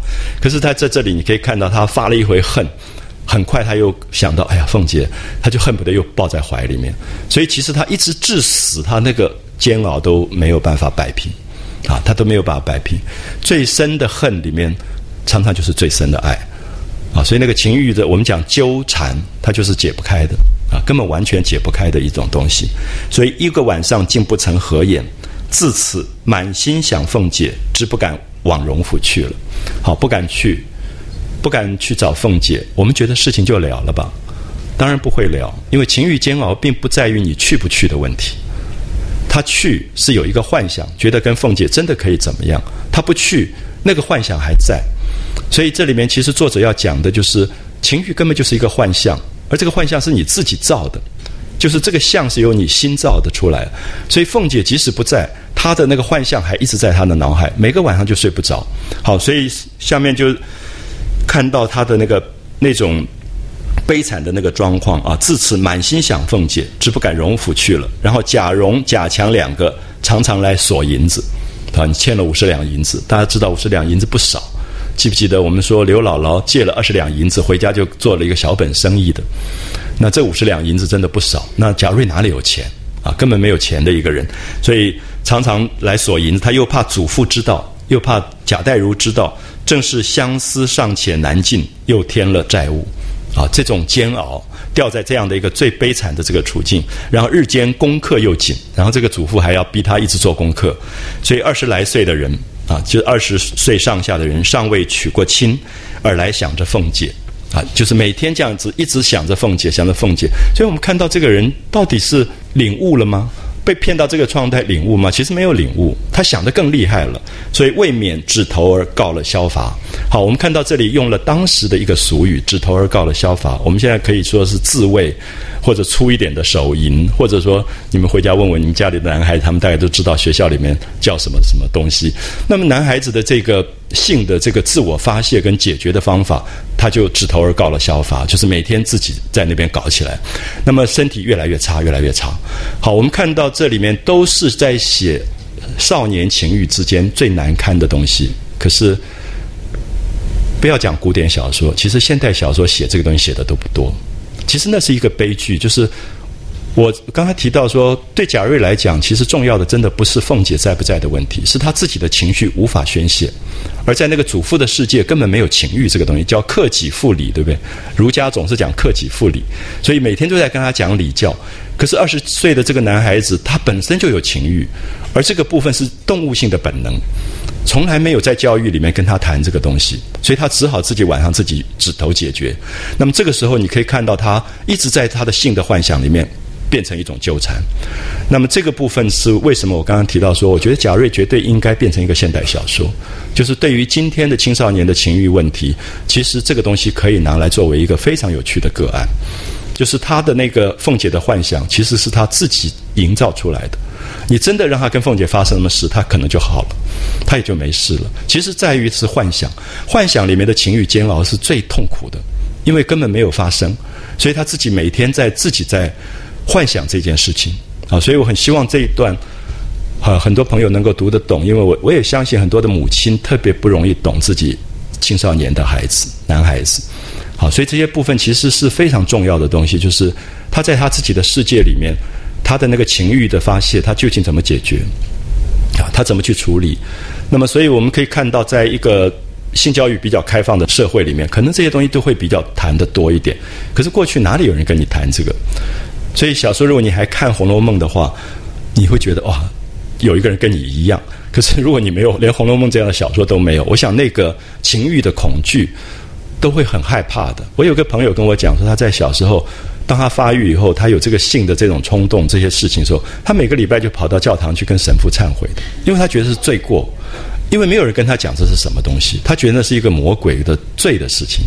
所以其实我们会发现，尤其在男性的这个青少年世界，因为我想女性也许不太相同啊，就是说在男性的这个世界里面，他其实这个部分非常非常属于动物的本能。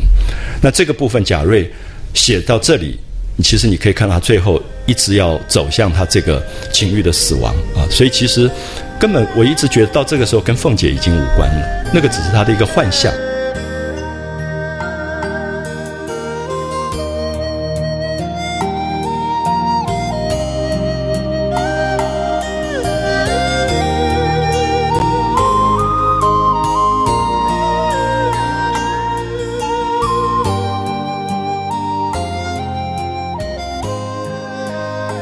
更兼两回动脑奔波，就是两次半夜被冻得要死，然后屎尿浇在身上，那么因此三五下里夹攻，不觉就得了一病啊，就是生了病。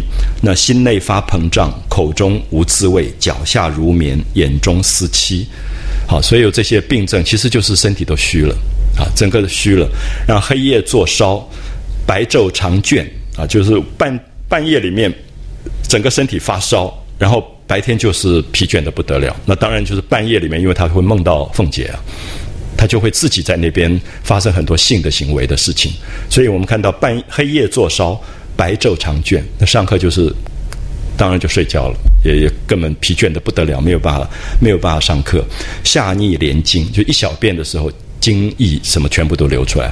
所以其实在这里我们可以看到贾瑞得了一个大的重病，而这个重病后面讲的所谓下逆连经，其实是征兆。后面前面的病源其实他自己的情欲世界。那所以，我我相信大家可以慢慢看一下。其实到现在为止，文学里写这个东西写的都不多，因为现在很多朋友看很多现代小说里面对这些呃各种恋爱啊、爱情啊、性啊描绘，可是我觉得情欲的本身的那个欲望性，其实写的非常非常少。他我觉得他是不一定要有对象的，他就是自己身体发育的状况里面的一个动物性的东西，他没有办法发展。啊，所以我觉得贾瑞其实到这个部分要写的，其实已经是谈到他自己身体上的一个困难的问题，然后受痰带血啊，当然已经越来越严重，就是咳嗽的时候痰里面都已经带血，诸如此症，不上一年都天全了，啊，都已经天全，就是几个月的时间全部都有了，于是不能支持，一头失倒，可是合上眼还指梦魂颠倒，满口胡说乱话。惊怖异常，有时候就会害怕啊。那百般请医疗治，肉桂、附子、鳖甲、麦冬、玉竹这些中药，各种补品的中药，吃了有十几斤下去，也不见个动静。好，你可以看到接下来时间转了，倏忽腊尽春回，冬天过完了，春天来了，腊尽春回。所以这里面我们看到腊尽春回的时候，贾瑞要走向死亡，秦可卿要走向死亡。就这个小说里面的两个人物走向死亡，两个完全不同身份、不同状态的人走向死亡，可是背后都是一个字，就是情。啊，可是作者是把情淫合在一起，合在一起来写了。所以贾代儒也忙起来，觉得这个孙子怎么病成这个样子？就各处请医疗治，皆不见效，啊，都不会好。我们在这里又看到秦可卿的事情重演，就是不是讲。病就是命吗？治得好病，治不了命。那如果他的情欲的本质是一个性格里的悲剧的话，其实是治不好的啊。所以怎么找医生治疗，其实都没有用，也都吃不了。后来就吃独参汤。独参汤是一种中药，就是过去相信病重到最厉害，那个虚的时候，最虚的时候就是参汤。独参汤就是单一味药。那认为参是最补元气的这个这个东西啊，就用独参汤。就当然也是说，贾瑞已经病到不行了啊，就用独参汤来治疗。那戴如如何有这力量？贾代儒我们知道他是一个在私塾里面教书的一个穷老师，他根本没有钱，所以他哪里有这个力量？好，下面你看作者特别安排这一段，又把贾瑞的问题带到凤姐上去。所以其实贾瑞是至死不悟，可是凤姐也是至死不悟。就凤姐到最后就是不给他这个参，其实所有的人参都控制在凤姐手上。他不是跟秦可卿说你要吃两斤也都有啊，可是等到贾瑞来要人参的时候，他说没有人参。所以你有没有发现贾瑞跟秦可卿的写法一定要写在一起？因为这里面中间有一个关键人物就是凤姐，啊，就是凤姐。所以凤姐在这里就是发狠，就是不给他人参。就是硬要把他整死，觉得你病也是活该。可是他从来不觉得他自己对这个病也有一个责任。所以我想这里面就可以看到，我刚刚提到说所谓的因果，或者说这是一个恶缘。那这个恶缘如果还有下一世，凤姐她还很惨。所以如果你真的相信因果的时候，你觉得恶缘里面的这种关系是非常恐怖的这种东西，所以也会使得你在读《红楼梦》的时候，总相信说，人到最后其实即使自己有理。都应该宽厚。王熙凤觉得他很有理啊，因为是你来调戏我，他是抓住这个理，他就不饶人了。可是不饶人永远是不对的。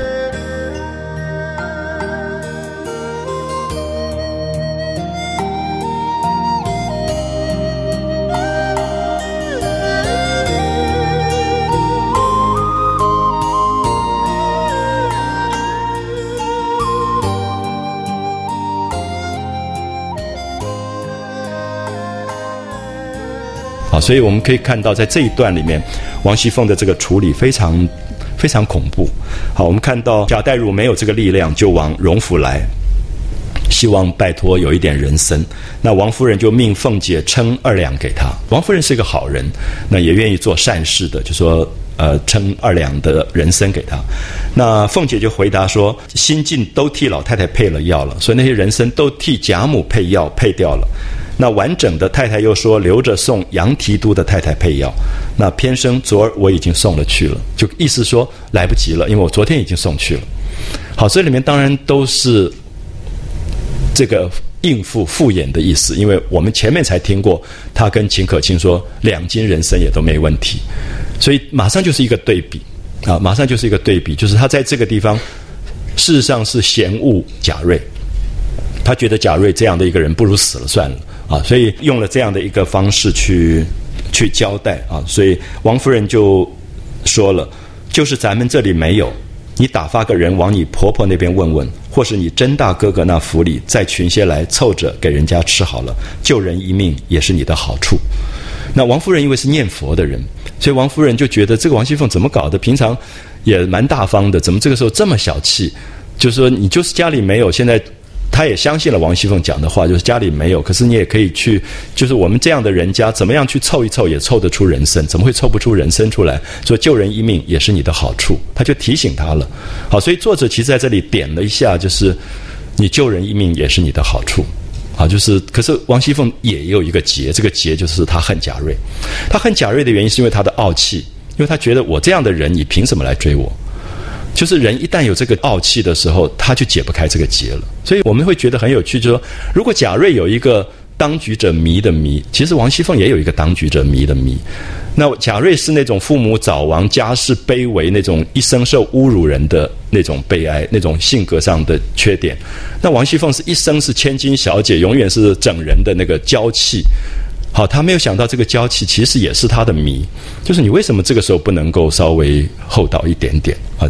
因为其实我们不太容易理解王熙凤干嘛恨贾瑞恨的这个样子。你已经把他整这样子，你不是。全部在你掌控中吗？你不是强势吗？为什么你这么恨？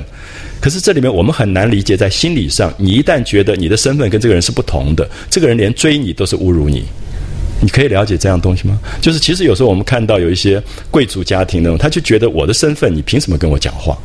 就是其实王熙凤心里面有这个东西，所以她在这里就恨得不得了，就对贾瑞，因为他觉得贾瑞如果要追他，有这样的念头，对王熙凤都是身份失身份的事。就是因为他觉得他高贵到这个人根本连追他都不应该敢追的，好，所以这里面我觉得《红楼梦》的精彩是看到人性的各种悲剧啊，所以其实你很不容易看出来，王熙凤绝对不知道她自己有一个悲剧，是她从小的那个贵族家庭那个傲气的东西，其实是他的悲剧啊，变成他的悲剧。所以在这一段上，其实最不可解，因为你觉得没有什么道理，说他为什么。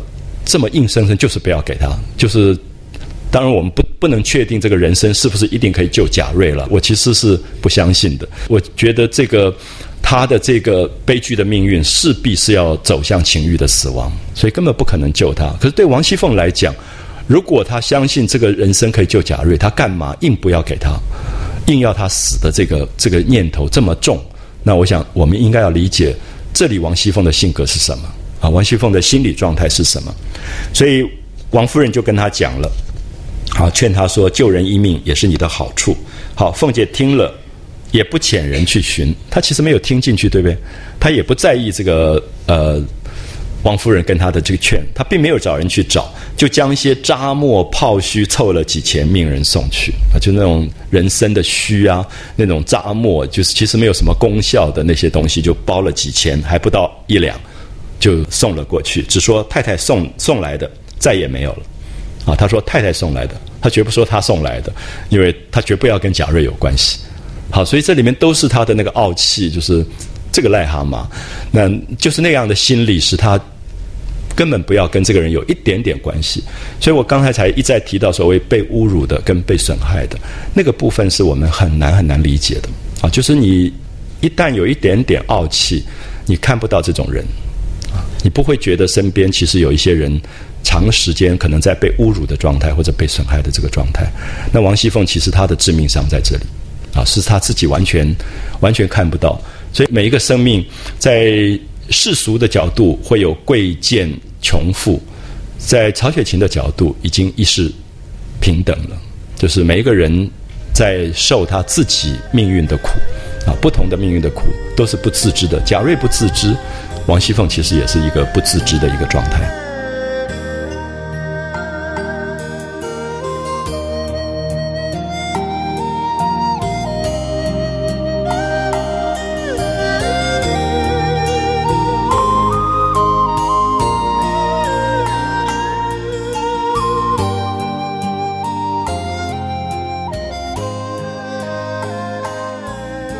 所以就把这几钱的扎木啊、虚身啊，就送了过去，然后就回答了王夫人说：“啊，我找人去找了，那么共凑了有二两去。有没有发现王熙凤真的在说谎？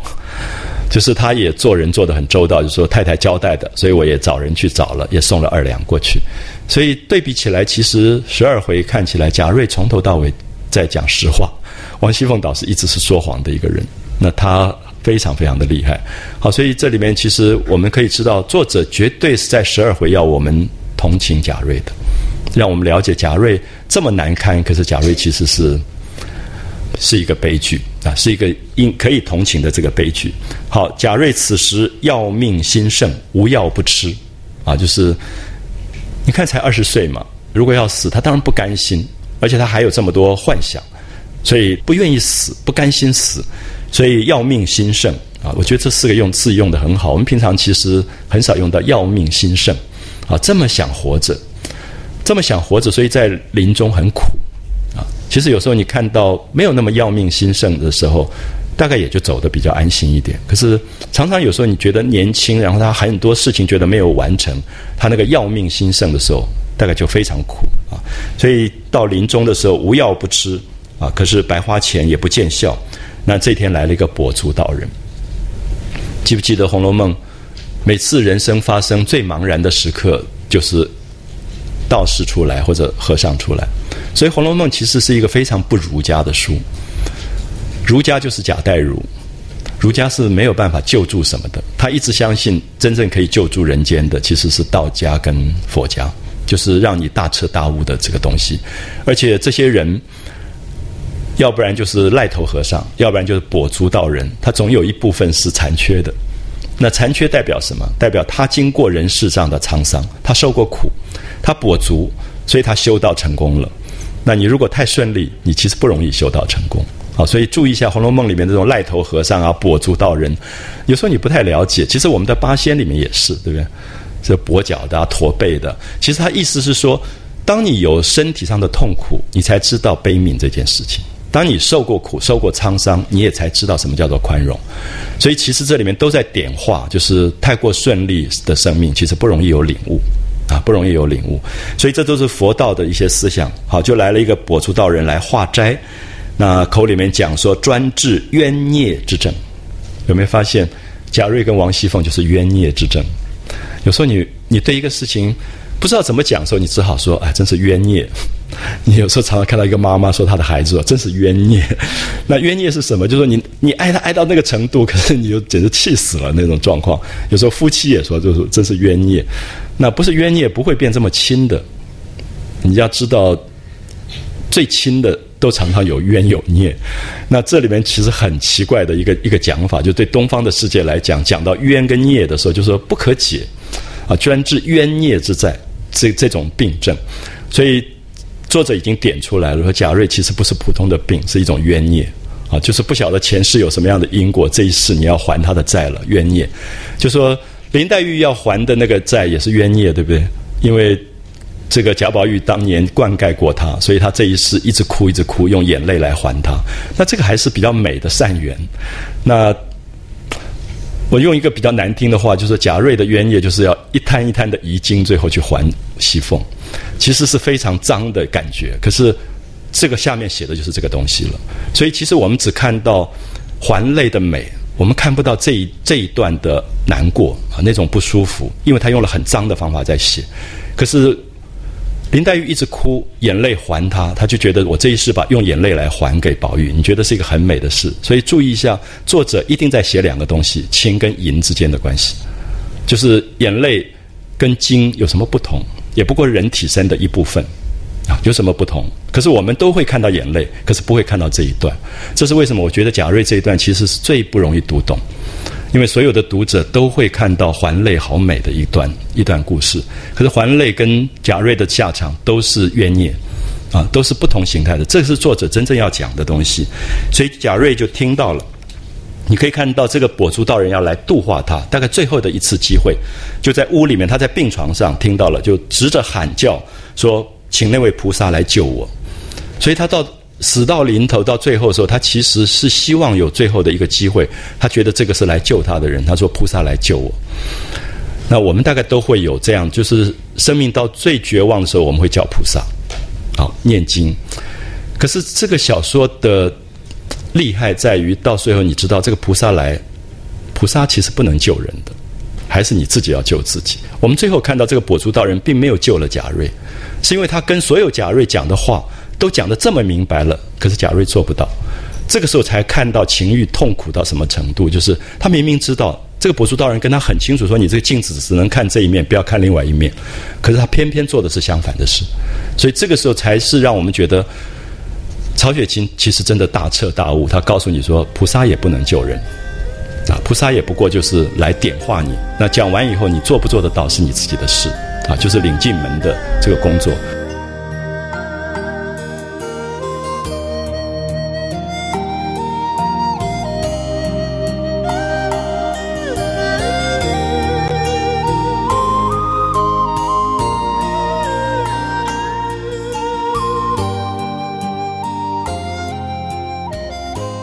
所以贾瑞就说：“请菩萨赶快来救我。”然后就立刻爬在枕头上就磕头，就跟这个菩萨磕头。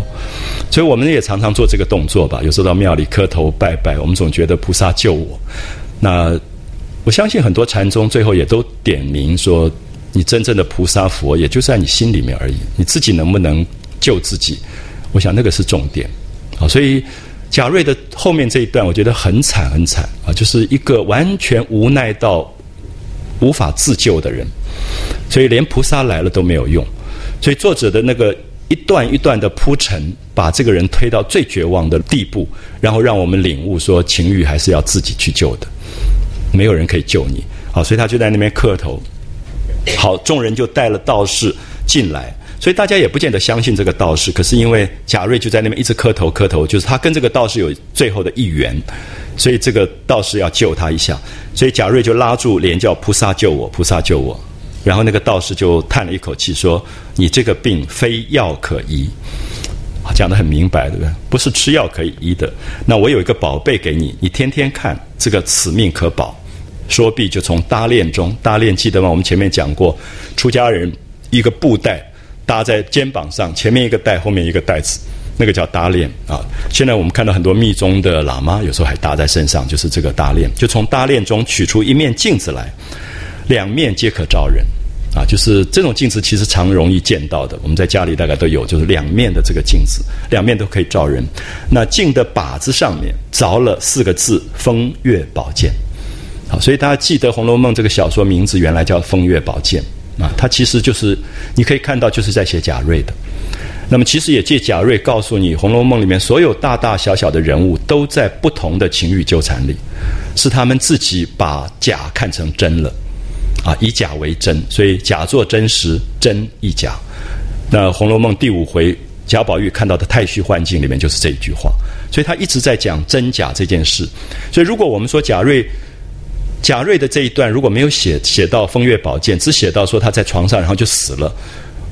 你会发现很多东西没有办法领悟，所以贾瑞这一段加上了风月宝鉴，证明说贾瑞这个角色绝对是作者非常刻意要写的，因为他要告诉我们，这是最难堪的一人性里面的一部分。可是其实可能我们都会掉进这样的一个处境，啊，掉进这样的处境，所以上面就着了四个字，就是“风月宝鉴”四个字，然后就递给贾瑞，他说这个东西是出自太虚玄境。啊，我们前面也说太虚幻境，空灵殿上是金幻仙子所制，非常奇怪啊！记不记得金幻仙姑、金幻仙子就是秦可卿？就是贾宝玉在第五回梦到金幻仙姑说：“怎么跟秦可卿长得一样？”最后他不说“可卿救我”，其实讲的是金幻仙姑的小名。所以你看到这里，秦可卿要死亡了，可是秦可卿所谓金幻仙姑做的镜子，竟然到了贾瑞的手上。那中间有一个王熙凤在里面，所以其实真真假假，作者用了又写实又神话的方式在带这些东西，就是这些人的因果牵连的这些关系。所以这个镜子。是金幻仙子所制，专治邪思妄动之症，就是你不该想的东西，你不该动的行为，邪思妄动之症啊！我们今天如果有这样的镜子，我想一定大卖。那其实到处都是邪思妄动，那所以作者很好玩，作者就在这里开了一个玩笑，说有这么好一个镜子可以治邪思妄动，我想我们每个人都会去买一个，有济世保生之功。那么所以他就特别跟他说，他带到了这个世上。专门给那些聪明俊杰、风雅王孙来照看，因为这些聪明俊杰、风雅王孙常常就会在情欲里纠缠，所以他要来为他们治这个病。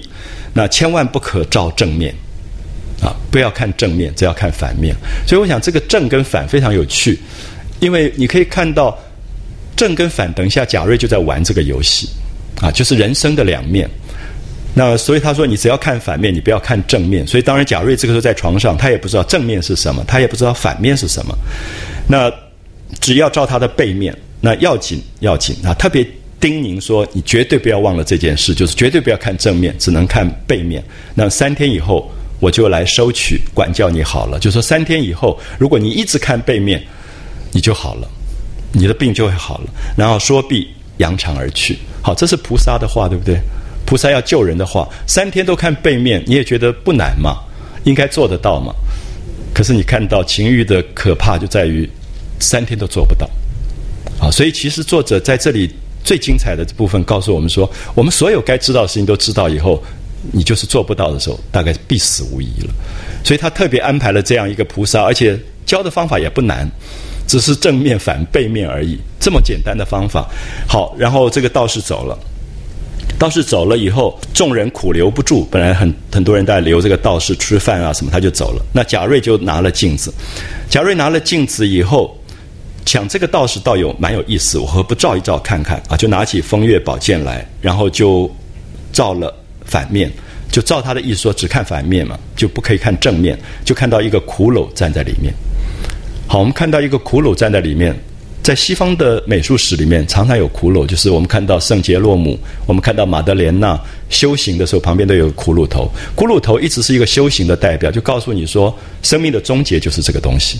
所以你每天看，每天看，你也提醒自己，我最后是这个样子。所以你对现在所拥有的东西，其实就知道它是假的。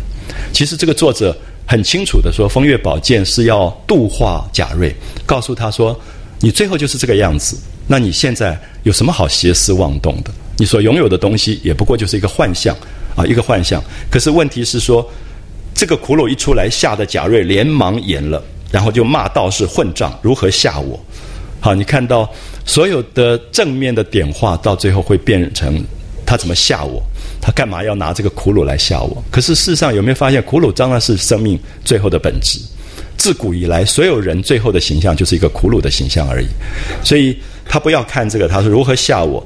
那我到再照照正面是什么？你看他道士刚刚走，他就忘了道士跟他说，千万不要照正面，他就翻过来。为什么？因为反面不好看，啊，所以他就翻过来。那么看看正面是什么？想着将正面一照，只见凤姐站在里面，啊，他他看到了什么？看到他自己朝思暮想的那个幻象。所以有没有镜子都不重要了，是说他就是没有办法忘掉凤姐。所以王熙凤变成了他的致命伤，啊，他变成了不断要招他进去的这个人。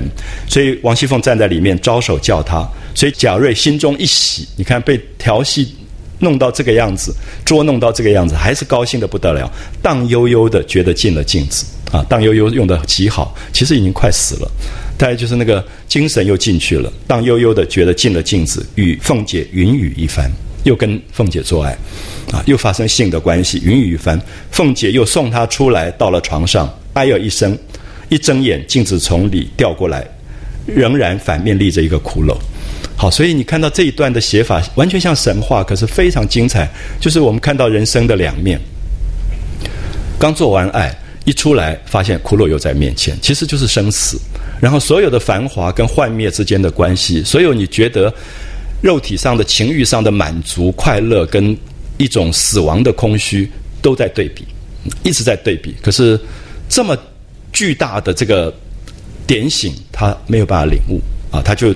大叫了一声，然后镜子里面还立着一个骷髅，然后贾瑞自觉汗津津的底下移移了一滩精，就他其实后来在床上是遗精而死，就是因为他一直看镜子，一直幻想他在跟凤姐在做爱，所以我想写到情欲的悲伤，大概没有像这个小说写到这么惨的啊，就是一次又一次，就是耗尽精血。就是一直跟凤姐要做爱，好像他自己也已经甘心如此了。前面刚好讲的就是说我来我来死了我也来，好，你你这个时候忽然想到他刚刚讲的我来我来我死了也来，那现在就是一次一次到镜子里面去做这件事情。那这是一个最难堪的画面，在病床上的一个最难堪的画面。可是我要讲的是说，大概真的就是冤孽啊，就是其实他要还的，也就是这样的一个冤孽之债吧。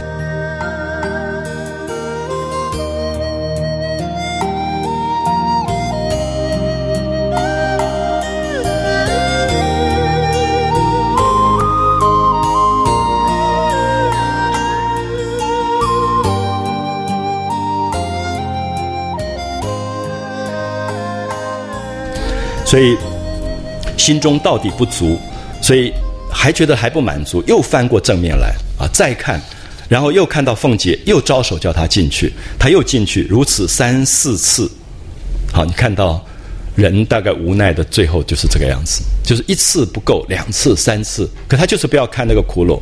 可是每次他从镜子一出来，就看到那个镜子掉下来就是反面，就是那个骷髅头站在里面，所以他就是永远不能够面对生命最后本质的这个部分。所以这个跛足道人其实当然大家也知道说，他必须要走了。那走前给他看一看镜子，那你自己知道生命是怎么一回事啊？到了这次刚要出镜子来，那最后一次要出做完爱要出来镜子了，只见两个人走来，拿铁锁把他套住。就是死亡之神来了啊！在中国古代的小说里讲的，拿着铁锁来的都是阴间的差事啊，阴间的差事。那西方常常是一个拿镰刀的，就是死神啊，死神。那么在中国的古代戏曲小说里，都是拿铁锁，就是锁住，就是像犯人一样锁住就走，把他套住，拉了就走。那贾瑞就说：“让我拿了镜子再走。”你看他这个时候说拿了镜子再走，拿了镜子是因为凤姐在里面，啊，他说我拿了镜子再走，那只说这句再不能说话了。那旁边服侍贾瑞的众人，只见他原来还拿着镜子照，结果掉下来，仍睁开眼，实在手内，最后镜子落下来便不动了，啊，贾瑞就死了。贾瑞的死亡，旁边的人其实完全看不到，到底贾瑞看到了什么东西。因为大家看到他只在照镜子，因为贾瑞看到的东西他们是看不到的，也就是我们每一个人心里面的那个幻象跟情欲，别人其实都看不到，只有自己知道。所以他就在镜子里面一直照来照去，他在病床上死掉。可旁边的人其实完全不知道，所以大家就很气，就觉得是那个道士作怪，就觉得道士害死了他，什么妖精，怎么他会照镜子照镜子就死掉？所以其实很有趣，就是你看到完全像荒诞不经的神话。可是这么真实啊！就是你在人生里常常会身边一个朋友那种折磨，你也不知道为什么这个样子。那我想我们看不到镜子里的东西，所以我们不知道他受的是什么折磨。好，我想这些部分都在作者写贾瑞的部分写到非常非常的深。那所以我也很希望说，贾瑞这样的一个死亡，其实大家可以感受到一个很深刻的作者的悲悯之心，特别安排了这个道士，好像要度化他。那如果贾瑞没有被度化，以后的读者会被度化吗？其实我们也不敢相信，作者大概也不敢抱这样的心，只是觉得，即使不能度化，你最后其实知道人都有共同的悲哀或者共同的无奈在里面。那这个时候，我觉得才是《红楼梦》真正让人领悟的东西。所以很多人太简化的认为《红楼梦》就是让你最后领悟佛道四大皆空，然后就出家，就像。高二后四十回补的，就是林贾宝玉后来就出家了。我觉得是太简单的说法我觉得这个作者对人生有这么多的经验，他最后也知道，你到庙里你也可能心不安静啊，你说不定还把镜子带到庙里去的。所以其实我觉得作者有很大的感觉，是让你觉得到最后度化都成空，因为你自己在那个度化里没有领悟的话，你就是一次一次受人生的这个折磨跟煎熬。那么其实他讲的非常深，而这个深也让你感觉到，毕竟修行是要回到人间修行，回到。生活里修行，甚至回到情欲里修行，那这个部分恐怕就很难是一般人能够懂的啊！就是如果真的是情欲，就必须在情欲里修行。所以我也不觉得贾瑞不是一个修行的态度，很可能这是他这一生修行的方法，就是用这么难堪的方法修行，去度化他自己。好，所以旁边的人就看到贾瑞不动了，死了，众人上来看看，已没了气。那身子底下冰凉则湿一大滩筋，啊，其实真的是死相很难看、很惨的一个样子。所以他用了一个很丑陋的方法、脏的方法描写了贾瑞的情欲啊。可是我我觉得这样的写法其实是非常非常在文学里不容易做到的。然后大家就看到他已经死了，才忙着穿衣抬床。古代有一个习惯，人死了以后要从卧房里抬到正厅里，抬到客厅里啊，就是入殓的那个情形。穿衣抬床，那这个你看到这个祖父祖母贾代儒夫妇哭得死去活来啊，这个时候才哭。那平常的教训这么严，然后也从来不了解他这个孙子已经到二十岁，大概有很多问题应该要解决了。所以你看看到这个时候的长辈的哭有什么用处啊？其实我常常会觉得。就是那种人的了解，其实真正的爱绝对是了解。可是如果在一个不了解的状况，一直是责罚，一直是责罚，而禁止他所有的那个人性的东西出来的时候，其实到最后下场就是这样。然后最后他还怪别人，他也不觉得他自己错了，就说那个何方道士拿了这个妖镜，他要去骂那个道士，所以大骂道士是何妖精，若不凿毁此物，于是这个贻害于世不小。你看这些语言都是贾代儒的语言，对不对？贾代儒永远觉得。有什么东西不好，就对人间会有道德上的不好啊！所以你会看到那些要剪电影要剪来剪去，小说要删来删去，然后要什么坏东西都要烧掉的，不让喊不让年轻人看的。其实这里面就是禁忌。所以这个曹雪芹这个作者很有趣。其实贾代儒就代表了一个东烘，就是他是一个严格的规矩，说这个镜子对人间不好，所以赶快把它烧掉了。可是这个道士就就来了。好，就叫人把火架起来烧，然后只听到你看到这个是用神话写法，镜子哭起来了，那个镜子就在哭，然后说谁叫你们瞧正面，你们自己以假为真，何苦来烧我？注意这句话，这个镜子变成了人了，镜子告诉大家说你们烧我干嘛？本来不是叫你不要看正面吗？你干嘛要去看正面？你自己要去看正面，何苦烧我？以假为真。好，这里就说人世间这么多假象，你自己要把假象当真的东西，你为什么怪我？好，这是《红楼梦》里面非常深的格言啊！以假为真。其实我相信我们都在以假为真，就是不同程度的以假为真。所以作者其实对人生最大的痛跟最大的悲悯，也在于说，其实他觉得人活着本来就在以假为真。我也不觉得说做了道士、做了和尚就不是以假为真。其实我觉得《红楼梦》最深的部分就是这句话：“以假为真”，就是有各种不同形式的假，我们都把它当成真的。那作者也没有讲说到底什么是真的。那真的就是那个苦鲁吗？那如果是那个苦鲁，那成为那个苦鲁之前，生命到底要如何度过？怎么自处？他其实也没有讲。那么，所以这里面只是一个提醒吧，让你觉得我们所眷恋而。执着放弃不了的东西，是不是都是假的？那你刚跟自己说啊，这些都是假的。过一会儿你又出去，你还是要单念那个东西啊。就是我想人本来就是如此，所以《红楼梦》其实我不觉得他一定是要你说你放掉这个东西，他只告诉你说，你如果提醒自己以假为真，其实执着好一点点，不见得会好到多少。那这个时候镜子的哭声其实非常动人啊，镜子在火里面哭，说你们以假为真，你们干嘛烧我？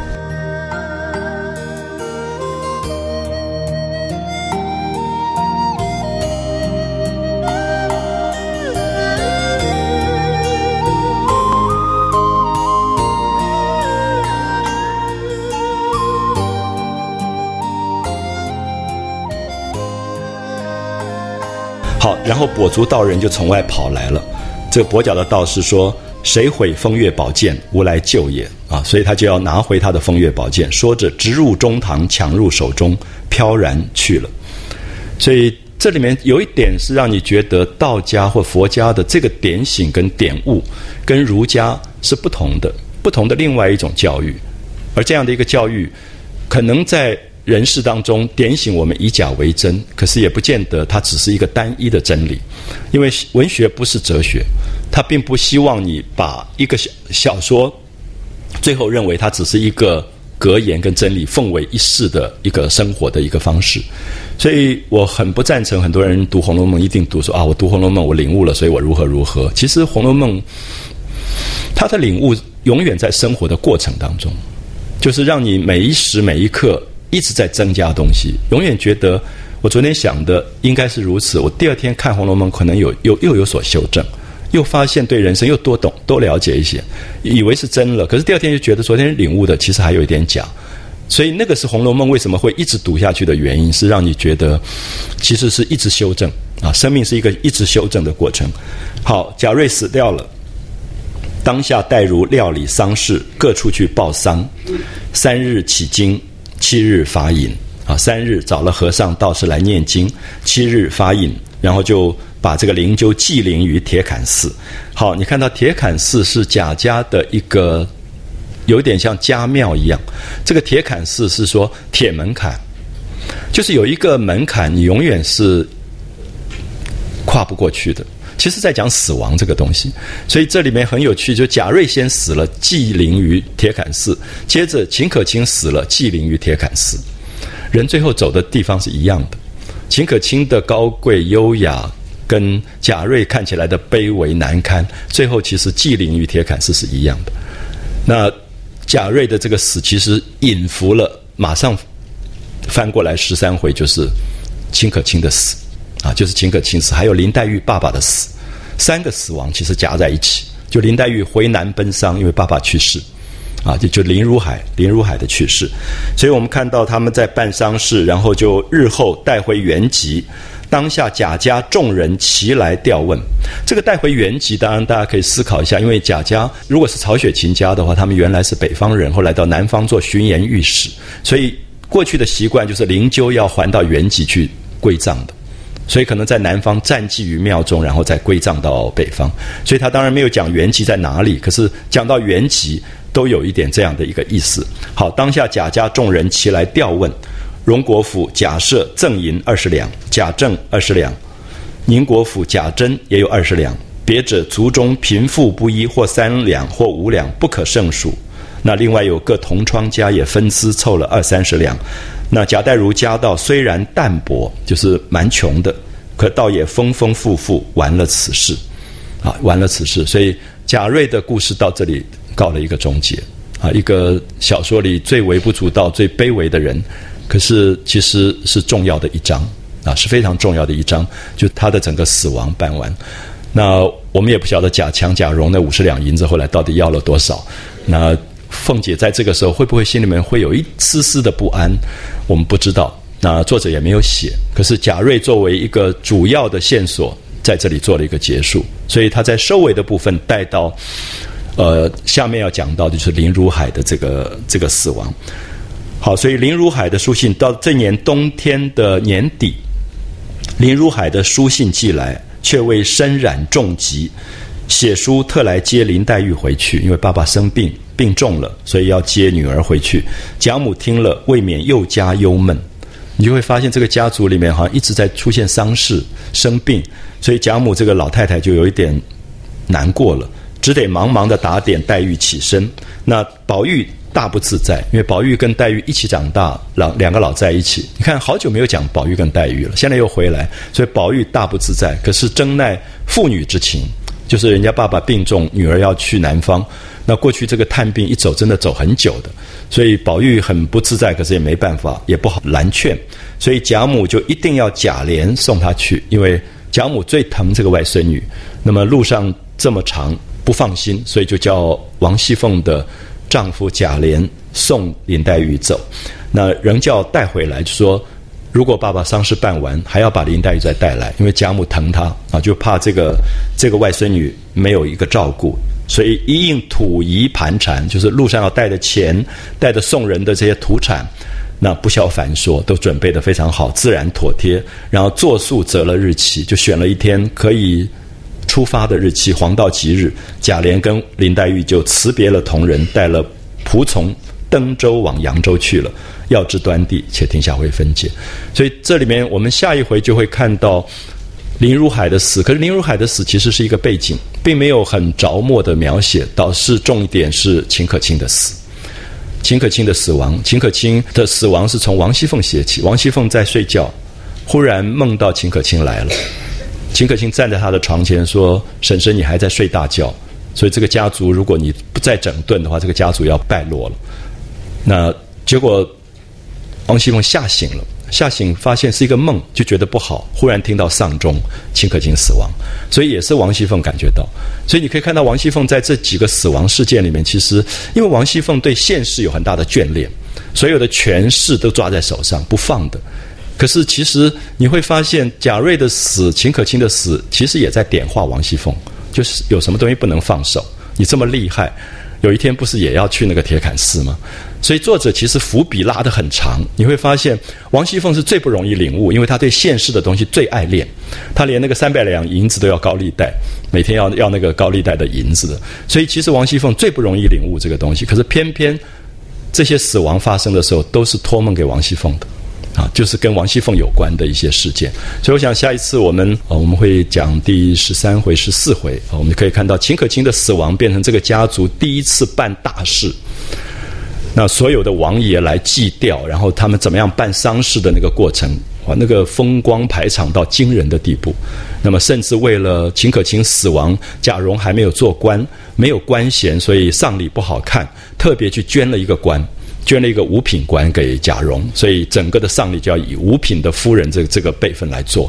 那么这些都是当年的那种官场里面的排场啊。我们大概从来不觉得丧礼，丧礼就是很悲哀嘛，干嘛要弄到这？可是过去不是，丧礼是排场，是摆给人家看的啊。就是这里面有多少多少的这个家世的这种威严跟威仪在里面啊。所以我想我们下次就转到秦可卿的这个部分来谈。